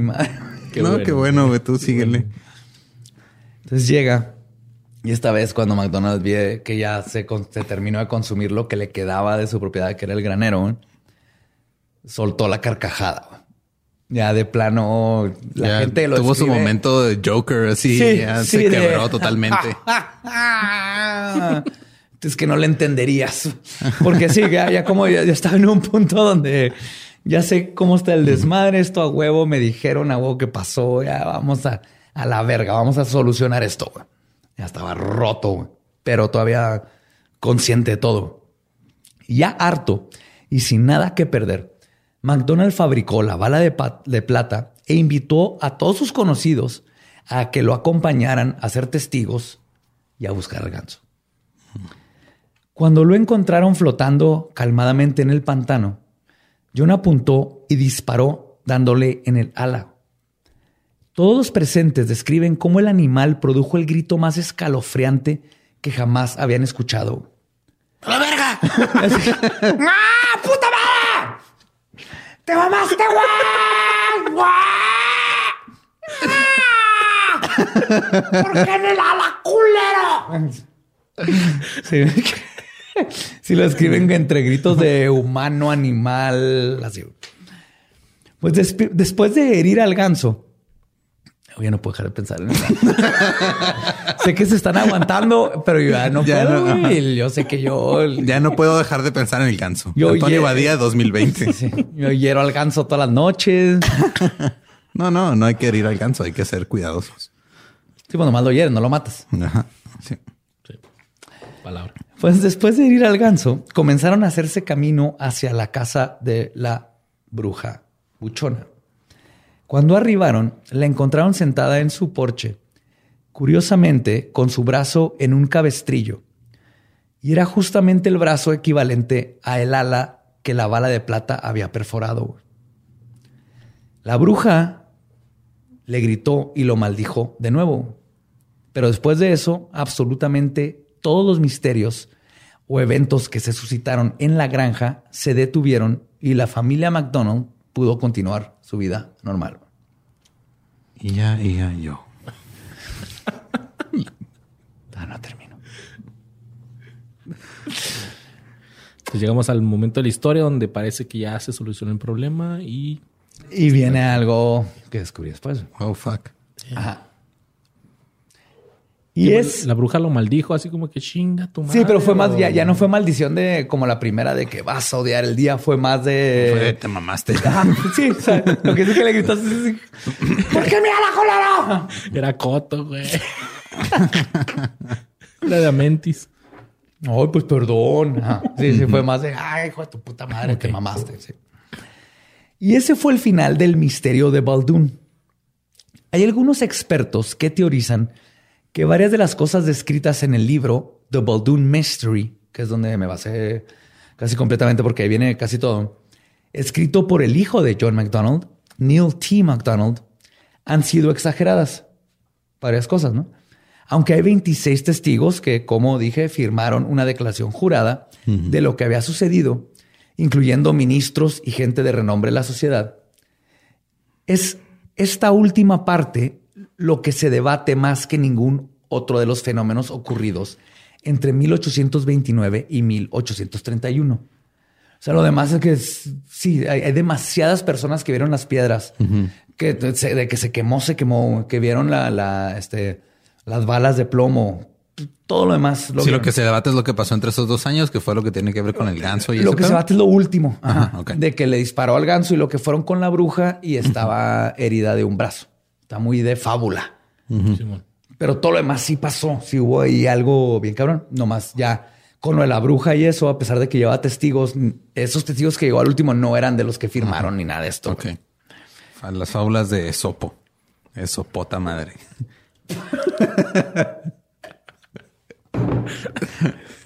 Pero recientemente encontré una teoría de una historiadora de la localidad, Donnie Motford, que trae a la luz un dato muy importante que fue dejado fuera del libro. Muy probablemente porque el autor no pensó que tendría relevancia. Así como el autor no pensó que tenían relevancia el nombre de la esposa y las hijas, porque no se dieron cuenta que no los nombré. No. Y es porque en el libro no las nombra. No. Entonces también él sacó completamente este dato, pero este dato en específico sí entiendo que no, no se dio cuenta. Pero, pero, ustedes, ávidos cazafantasmas legendarios, van a reconocer como un detalle que era de suma importancia. Mudford descubrió que junto con la familia McDonald, durante el tiempo de todos los acontecimientos, estaba viviendo con ellos su sobrina de 12 a 13 años, Jane McDonald, quien al parecer estaba presente en casi todas las instancias en que los fenómenos paranormales ocurrieron. Además de que hay testimonio de una amiga de Jane McDonald, Lauren Gough de Wallachburg, quien asegura que Jane tenía tendencias piromaniáticas cuando era más chica y lo dejó de hacerlas. Lo que sugiere que este caso podría ser otro más de un poltergeist y no tanto de una maldición por brujería. O quizás fueron ambas cosas, donde la bruja activó lo, al, al- El al- poltergeist. el poltergeist, que es este poder psíquico que no conocemos y piroquinesis es uno de estos poderes. Entonces, ese factor de que había esta niña adolescente, Jane, que era una sobrina, que si ni siquiera la menciona en el libro, quiere decir que quién sabe qué estaba viviendo, pero ya sabemos que el estrés y todas estas cosas es lo que saca el, el poltergeist, ¿no? Es una forma de todo tu estrés y todo tu odio y tu ira reprimida, la sacas con poderes psíquicos. Y en este Me caso, gustaría poder hacerlo de esa forma en vez de sacarla con chistes pendejísimos. te fea que empezaran a flotar cosas o se quemar el set de la nada. Oye, pero ungüento, por favor.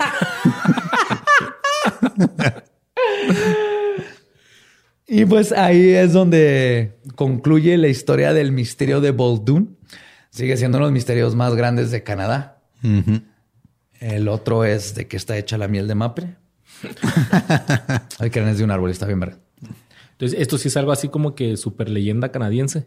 Sí, totalmente. O sea, tú te vas ahí a Boldoon. Sí, es de esas cosas que también supongo, ¿no? Que como que están documentadas, que hay mucha... Hay placas, placas de metal así oficiales, hechas por un gobierno que dijo, aquí vamos a poner que aquí estuvo el misterio de Boldoon, donde una bruja hizo mierda a una familia por casi tres años. Sí, entonces, o sea, de que pasó, pasó. De que- no- no- es imposible que por tres años tanta gente estuviera inventándose chingaderas. Y más que nada es que McDonald's no ganó ni madre. Eran los 1800. No, al contrario, perdió todo. Perdió todo. No, no eran tiempos donde te haces famoso en internet por tener un fantasma como Carlos Neima. Namame, namaste. Carlos Name. Carlos Name. que nada más me vi un tweet ahora con todo esto de la cuarentena y eso de, güey, si ustedes están sufriendo, imagínense el Carlos Name que está encerrado con tres demonios y cinco, cinco fantasmas. Creo que ya tiene ahí una, este, el babushka también embrujada y todo, no sé. Ahí te lo mandé de regalo. ¿En qué, porque te- en qué temporada va? los-. ¿En qué temporada va lo de Carlos. Name? Sí, ya, ya entran los X-Men en la que sigue. Sí, el punto es que, o sea, McDonald's no tenía por qué mentir. Ni la gente del pueblo, ni el ministro, ni nadie más de los que están involucrados. Y en tu, en tu conocimiento del, del área, ¿tú qué crees que pasó ahí? ¿Si fue la bruja o poltergeist? Sí creo que tuvo que ver con la bruja, que no sabemos qué es bruja, pero sí es posible que esa, ese odio y esa mala intención, esa, esa proyección de, de odio de esta señora, em- cambió algo en la casa o algo y también creo que tuvo que ver algo Jane. Mm, Porque tiene demasiado coincidencia que estaba Jane, eh, era piromaníaca y empiezan fuegos, porque de lo que he contado, Poltergeist es raro que, que empiecen fuegos. Sí pasa, pero es raro. Es raro. Entonces aquí hay mucha coincidencia de que Jane, específicamente una de sus amigas la llamaba, que era que le encantaba aprender este, cosas, que era piromaniática, y que hayan fuegos. Entonces, este el... Pero ahí estaban los bomberitos, ¿no? O sea, a menos que esperara. que Sí, pero ella, pero ya no iba, lo prendía. O sea, ya, ya empieza la piroquinesis. O sea, su frustración, ella puede estar dormida, pero su frustración telequinéticamente, con, tele- con piroquinesis, por ejemplo, empieza a prender las paredes. Ella no sabe que lo está haciendo. Ella nomás se siente. Ella siente que se tiene que pintar el pelo de rosa, decirle a su papá que lo odia y irse a Hot Topic a comprarse una camisa de 30 Seconds from Mars. Fíjate que el- esa, ese- esa adolescencia, esa energía de adolescencia, ese odio de adolescencia tuviera poderes psíquicos que no conocen. Eso es lo que estaba pasando en, en cierta parte. Porque hay muchas coincidencias que tienen que ver con Bien callados tú y yo porque nosotros tenemos hijas, güey. Los dos están así apuntando. güey. ¿Qué odia? ¿What? ¿What? No, no hay nada que puedas hacer. Nomás no, no la hagas enojar tanto. Ok. Lo cual es imposible con cualquier adolescente, pero más con niñas adolescentes. Las hormonas es otro pedo. Pero hay muchas coincidencias como lo del tapete, que digo, obviamente estaba involucrada. Esta señora tiene algo que ver. Yo creo que sí, tiene que ver porque hubiera sido demasiada casualidad de que le rayó la madre y. Sí, y empezó lo que se fue, lo- y- y que le llegan con el chisme y escuchaste lo que le está pasando. Y lo- que- Ah, la- También si lo vemos desde el punto de vista de, de lo que dice Badía, de que la magia es que tu voluntad se haga realidad. Si la voluntad de esta tipa era chingarle la vida a este güey, se hizo realidad a través del poltergeist de la sobrina que nadie pelaba. Claro, o sea, y puede. ajá. Y puede hacer michimicha. O sea, la bruja era lo de la- las piedras del agua. Eso se me hace muy bruja. Eso es, Porque es bien natural. Se, se me, se me Sí, hizo sí. chingoncísimo eso de estos espíritus del agua y que salen del agua y, te, y le regresan las piedras y te las regresan. Aparecer monedas de la nada. Eso sí no es... eh, No es tan natural. no es tan natural. Ah, ah, eh, sí se han materializado cosas, este, apport, se dice en inglés, aportar, no, no, no, aportar, no, no lo encontré en español, pero apport es que aparezcan de la nada. Eh, llega a pasar con poltergeist como los huevos de, Sí. de Pontefract ajá, que, que van saliendo de, de- de- que Entonces- atravesaban la caja. Sí pasa, pero son muy poco común. Entonces aquí, una de dos, diría yo. Vamos a, vamos a especular. La bruja fue la que inició el desmadre y una de sus formas fue su voluntad y lo que ten- estaba pasando con la, con la sobrina sucedió. Y la otra es lo mismo, pero la sobrina bajo el estrés añadido a la adolescencia y las hormonas y que era la sobrina y todo esto, aparte le salió del poltergeist y quizás ella nomás es responsable de los fuegos, Pero todo lo demás era la bruja.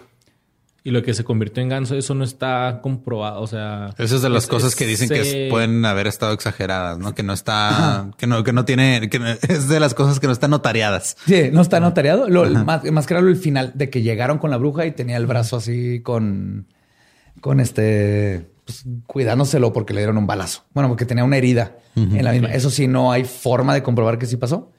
Todo lo Pero, demás pero sí, lo que sí pasó fue que, que paró el pedo. O sea, sí se Sí. tuvo- Ok. Después de que le disparó a, Al ganso. a este ganso, se paró el pedo. O también tenemos que ver qué onda con la niña o si le dispara al ganso, tal vez sí, lo- y tal vez no está documentado, pero es lo que pasó. O sea, aquí en México tenemos lo de las lechuzas. que no maten lechuzas nunca. No. Sí, no son brujas, ¿eh? Sí. Por si no sabía. Y aunque, y aunque sean, güey, aunque fueran, ¿para qué chingados vas a matar una lechuza? Güey, además, si tienes una bruja en una jaula, güey, platica con ella, güey. Que te enseñe pedos, cosas, ajá. Dale té. En vez de rayarles la madre, ¿verdad? Porque, o sea, ni siquiera las matan. Creo que nomás les dicen, no, chinga No, sí las madre". matan, güey. Sí, aquí matan en, en- Matan animales, Matan güey, animales porque que piensan son que son brujas. brujas o sus familiares. Ajá. Eh, No familiares de la bruja en el sentido de hijo así, sino familiares de los, los que le ayudan. ok. Los animales que están al servicio de Ajá. la bruja. Pues es que no mate ningún pinche animal, eso no está en ningún lado, no, no. Y ya vieron, no los puedes matar. La bruja sobrevivió. El punto es que no sabemos qué pasó al final, pero sí sabemos que todo esto fue un gran, algo que sucedió por tres años y está impresionante la cantidad de cosas que le pasó a una familia hoy, cómo los aterrorizaron por todo ese tiempo. Pobrecillos, güey. ellos, güey. Pero pues. De toda la historia me pudo lo del whisky, güey. Es la lección que aprender, güey. No mandes a tres maestros. No mandes a tres escoceses con siete, siete, barriles, barriles, de whisky. ni porque a no tres van a hacer nada. mexicanos, güey. O sea, es- no, no mandes a tres personas a un lugar solos con siete barriles de alcohol. Mándalos con alcohol porque hay que sobrevivir. Pero si llevas dos barriles, los cuidas. Siete, dices, esto es para siempre, no hay forma que nos acabemos. Y luego se te muere uno porque se murió de tomar tanto pisto. Así es. Lección aprendida. Esa fue la historia del misterio de Boldoon. Espero les haya gustado. Luis, ¿qué traes? Pendiente, traes nuevo podcast, estás haciendo mil cosas nuevas, mil. Mil Cuéntanos. cosas. Bueno, no son mil, dos, son como tres. Pero Ah, son como. ajá. como tres, cuatro. Pero para, para todos los fanáticos de, de los podcasts, pues ahí traemos junto con su queridísimo amigo Mario Borre Capistrán y, y yo Merengues. Estamos creando ahí un nuevo podcast que va a salir eh, un poquito, yo creo, a finales de abril. Vamos a estar estrenando podcast Borre y yo. Ahí más o menos, pues lo, lo diremos una vez. ¿De qué Sí, se trata? avísales. Sí. Bueno, Claro. para que se puedan ahí darle like. Se va a llamar eh, ¿Qué fue de ellos? Va a ser un podcast donde vamos a hablar sobre qué fue de aquellas personalidades, caricaturas, políticos, deportistas que tuvieron su época de éxito y después Sus ya 15 minutos de fama, 15 ¿no? minutos de fama o algunos más, pero que de repente ya dijimos, ah, caray, Como López Obrador. ¿qué fue de? Como López Obrador en, en seis años. Pero sí, denle like. Estamos ya en Facebook como que fue de ellos, podcast. Y pues también pueden seguir como Luisardo García, 23. Luisardo García nada más en Facebook y en Instagram. Ahí vamos a, a empezar a hacer contenido con, con ustedes y con Borre. Así que se viene, se viene algo chido. Sí, se ven algo muy chido ay, que van a, van a reconocer. Están aquí. el- estamos haciendo algo nuevo acá desde el norte. Sí. Viene, viene una, un movimiento muy padre que hemos estado haciendo por décadas. Un movimiento. Una ola acá. Y ahora nos está permitiendo. Oye, antes de que se me olvide, sé que ya no dan saludos, pero tengo que mandarle saludos a Luisa y a Fernanda de Telemundo El Paso, que son súper fans de ustedes y los aman.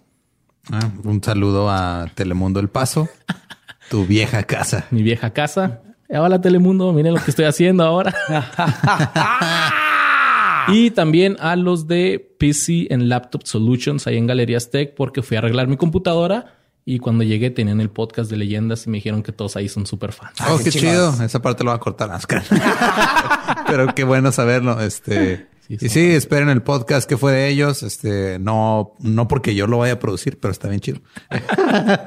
Pero sí. No, porque va a venir a pistear mientras los escucho. Y este, y pues a nosotros nos pueden seguir en todos lados como arroba leyendas podcast. A mí me pueden seguir como arroba a ningún Eduardo. Si conocen a algún psicólogo que me pueda quitar este mal, ahí pasen el contacto. Por favor. Es- A mí es me encuentran como El Va Diablo. Y todo esto dicho, nuestro podcast ha terminado. Podemos irnos a pistear. Esto fue Palabra de Belzebub. Los amamos. Manténganse curiosos, macabrosos y sabrosos. Sabrosos. Bye. Yo como un sacerdote, ¿no? Niños, manténganse sabrosos.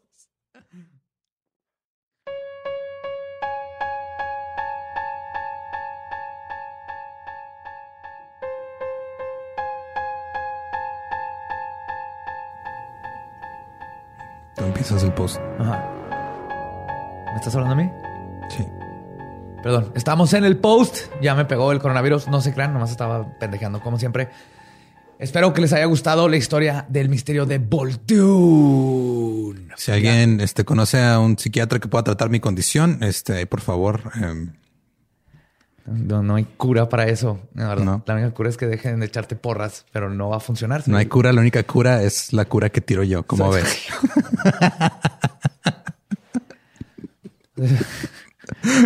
Espero estén disfrutando esto porque esto no, no le veo. Yo creo que se acaba primero el coronavirus que la nueva fase de Lolo y sus chistes. ñoños. y este, y ah, bueno, para la gente que vio el, el especial de aniversario, eh, lo dirigió Luis Ardo, que estuvo de invitado hoy. Entonces, este, es. vayan y denle amor en redes. Según él, no nos quería hacer llorar, pero yo no, le creo nada. creemos ni madre, porque todos lloramos. Y en fin, ahora para cambiar un poquito, ya no estar hablando tanto del coronavirus, creo que hay suficientes noticias del coronavirus.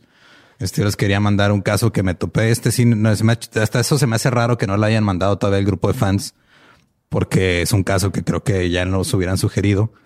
Hay una señora que fue arrestada que se llama Lori Vallow. Eh, la arrestaron porque este tiene, o sea, tiene, te- tenía que como que entregar a sus, a sus dos hijos a este al welfare o así, o sea, como que por Como al DIF. Ajá. Y resulta que están desaparecidos. Ok. Entonces, este. Digo, ya estamos mal desde que tienes que entregar a tus hijos al DIF. Ajá. Entonces, lo que pasó fue que eh, la, o sea, la arrestaron en Hawái porque eh, huyó después de que no, o sea, sus hijos desaparecieron en eh, septiembre del 2019. Fue las últimas veces que vio a su hijo de siete años y a su hijo de 17. Eh, fue la última vez que se supo de ellos. Lo la arrestaron en Hawái porque huyó. Bueno, que la estaban buscando. porque una estaban buscando. arresto, tenía su orden de arresto. Este, y se fue a, junto con su esposo, Chad, que obviamente tenía que Claro, se Chad. tiene que llamar Chad. Se fueron a Hawái y allá los arrestaron. Ahora, lo que empezó a, a pasar, eh, fue, hay muchas irregularidades en, en el caso porque eh, una de las cosas que dejaron, este, o sea, como que empezaron a meter un chorro de pertenencias de los niños a una de esas bodegas que rentas, así como las que salen en los programas de History Channel de, Sí, que las abren a ver qué hay adentro de la gente que no pagó. es probable que en un episodio próximo hablen esas cosas y encuentren eh, ropa de niños desaparecidos. Eh, según según la- las cámaras que estaban ahí de las bodegas, eh, ella y su hermano fueron los que fueron a llevar las cosas Y en octubre y noviembre hicieron este, eh, hizo múltiples, múltiples visitas a su hermano a la bodega. No se sabe qué, nada más de repente llegaba y, y guardaba cosas que Algo. parecían, según esto había, estaban guardando como este eh, estuches para revólvers. Eh, estaba ¿Todo eso es legal? Sí, o sea, son cosas legales, pero son cosas extrañas. O sea, Sí, es de- claro. Cuando desaparecen tus hijos. en- 16 revólveres, dices... "Eh, Desaparecen legal, tus hijos pero-". en septiembre. Y luego tú y tu hermano van al mes siguiente a guardar todas las pertenencias de tus hijos a una bodega. Ajá. Y luego te vas a Hawái con tu esposo. Sí, claro. Este- esa es- esa no es una este, bandera roja. Eso es... Arréstenla ya. Y ya en este fue hasta el 25 de enero cuando ya los, eh, los arrestaron. En los, los, bueno, allá los agarraron en Hawái y les dieron una orden para que presentara a sus hijos a las autoridades de Idaho, de donde son, hasta el 30 de enero. Obviamente No aparecieron. no aparecieron. Y este, toda, hay, hay mucha gente de la familia que sospecha que hubo algo malo, que algo malo le pasó a los hijos Claro. porque tenían una, este, tenían ahí una historia, una historia complicada. Eh, pero lo que se pone más complicado es cuando es, es así como digo, no sé si la gente ahorita está viendo Tiger King, pero No dices, viendo Tiger King, este, Tiger King. es, es una, es, una, es una situación bizarra que entre más descarga se vuelve más y más y más y más bizarra Joe Exotic. Mira, primero, Val, Valo y, o sea, la, Lori y Chad, los, los papás, este, han sido inconsistentes en sus declaraciones de dónde están los hijos. Primero dijeron que estaban en Arizona y luego después Chad, este, le dijo a alguien más que está, que, lo- no, que Lori no tenía hijos. Ah, cabrón. Hubieran empezado ahí, ¿verdad? No, y no. luego está Lori una vez dijo que su hija había muerto ya hace más de un año. Van al revés, compas. Aprendan. Por eso, por eso hablas con tus cómplices antes de. Así es. Y este, se pone más raro es que eh, hay, hay como muertes inexplicadas eh, en ambos lados de la familia. Por ejemplo, el hermano este, este, el, el que estaba guardando las pistolas, mató a el, eh, ¿a quién fue? Ok, Lori Vallow se pedía Vallow por su esposo anterior. Y el, no, el hermano mató al El- esposo. Al anterior, ajá, de, de antes Lori. de Chad. O sea, el güey que estaba guardando pistolas en la bodega más mató al esposo de su hermana, Ajá. al que, al que es antes de Chad. Según esto, en defensa propia. Este, y luego en diciembre, el hermano murió de causas desconocidas, entre comillas. Como envenenamiento de plomo y ese tipo de cosas. No sé, güey, no sé. Y luego la, este, la ex esposa de Chad, Tammy, murió en octubre del 2019 de causas naturales, entre comillas. ¿Qué? Y luego Chad y Lori se casaron dos semanas después de que se murió la ex esposa de Chad. Hasta ahorita es un Sí, desmadre, ¿verdad? Sí, sí, sí. O sea, Ok. mi seriedad es porque me estoy pensando en, en el qué pedo. Sí. Ahora, eh, ¿quieres agregarle un culto? ¿Le agregamos un culto? Porque hay un culto involucrado. Si hay uno, échaselo y con todo. Hay un culto involucrado que se llama Preparing a People, que es este un es un grupo de preparación para el día final. Así se describen. el final de los y días. es un culto religioso, güey. Y este es hay, o sea, los documentos del divorcio de, de- del esposo anterior de Lori, el que mató su cuñado, decía que eh, eso estaba una parte de las razones por las que se estaba divorciando de Lori es porque estaba Loca y este, el con el con el culto y que decía que ella cree que es este es que, o sea, está muy cabrón lo que dice. Dice que ella cree que es una especie de diosa a la que se le asignó la tarea de este eh, juntar a 144 mil personas para la segunda venida de Cristo que va a pasar en julio de este año. Mira, Lolo, hay muchos Instagramers e influencers que creen justamente lo mismo. Tal vez no porque viene la- el esperma de Jesucristo, sí, pero sí creen que son los elegidos para tener a 144 mil personas. Entonces, ahorita muchas personas piensan que, este, sobre todo los, los abuelos de los niños, piensan que tal vez los niños están este, secuestrados por este culto, si no es que ya les pasó algo peor. Pero este caso sigue apenas, este, o sea, se- sigue en proceso. De hecho, ya, encuentran a los niños. no, todavía no. Y sigue, ahorita está esta tipa en, la- en la cárcel mientras siguen con el juicio y todo. Ya renunciaron sus abogados. Este, el, el juez también se deslindó del caso. O sea, cada vez se pone más y más bizarro, güey. Es que la gente dice, ¿saben qué? Bye bye. Lo que necesitamos aquí es carear a Jesucristo. porque él va a saber qué pedo. A ver, ¿cuándo tienes pensado venir? Si es cierto que tú le pediste esta morra a 144 mil personas para tu segunda venida. ¿Cuándo fue tu primera venida? Yo tenía entendido que la primera venida fue pues, del Espíritu Santo, no tuya. Pero es que, o sea, este culto es como una especie de, es un spin-off de los mormones, güey. Oh, ok. Ajá, está raro. Todo, todo está muy raro, pero empecé a leer este caso y fue por los mormones, que están bien raros. y este y ahorita, pues digo, hay que darle seguimiento a ver en qué termina, pero eh, te digo, o sea, ya está bien raro que tanto los abogados este de Lori renunciaron, que es muy raro que un abogado nada más renuncie a, Sí. a un cliente. Pero lo más raro fue que el juez se, se deslindó del caso, o sea, dijo yo ya no quiero atender este caso y no, ninguna, no dio ninguna razón, güey. Y quién sabe si tenga que ver con todo el- lo de los mormones y así. Porque luego cuando hay conexiones, luego no te quieres meter porque hay gente poderosa. Es muy buen caso. Hay que mantener. Si, si salen más noticias, obviamente se las Sí, la, última noticia que vi fue justo del 17 de marzo, que fue de esto de que el juez ya se había retirado del caso y ahorita están viendo cómo seguirle, güey. O sea, tuvieron que reasignar a un juez. Esta se quedó, tenía tres abogados, creo, nada más le queda uno y todavía no se sabe qué pedo con los niños. O sea, es un desmadre, güey. Los niños no se han visto desde septiembre, ya tienen ya medio año que nadie los ha visto.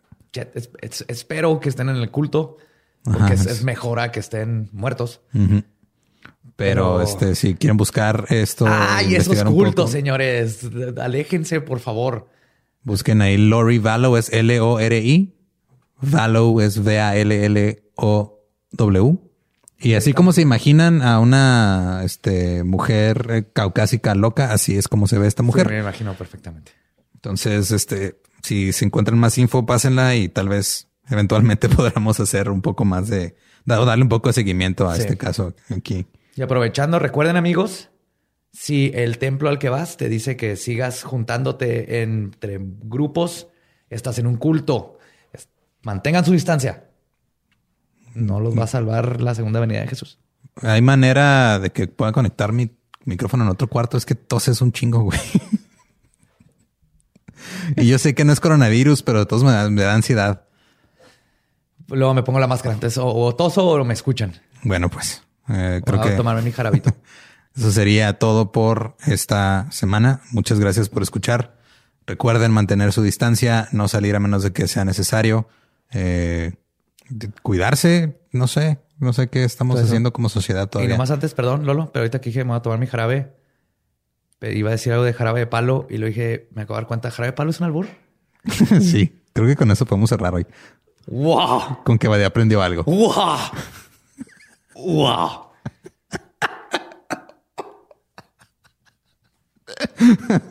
Mi vida acaba de cambiar. Wow. Bueno, nos escuchamos la Los amo. siguiente semana. Nos escuchamos la próxima semana.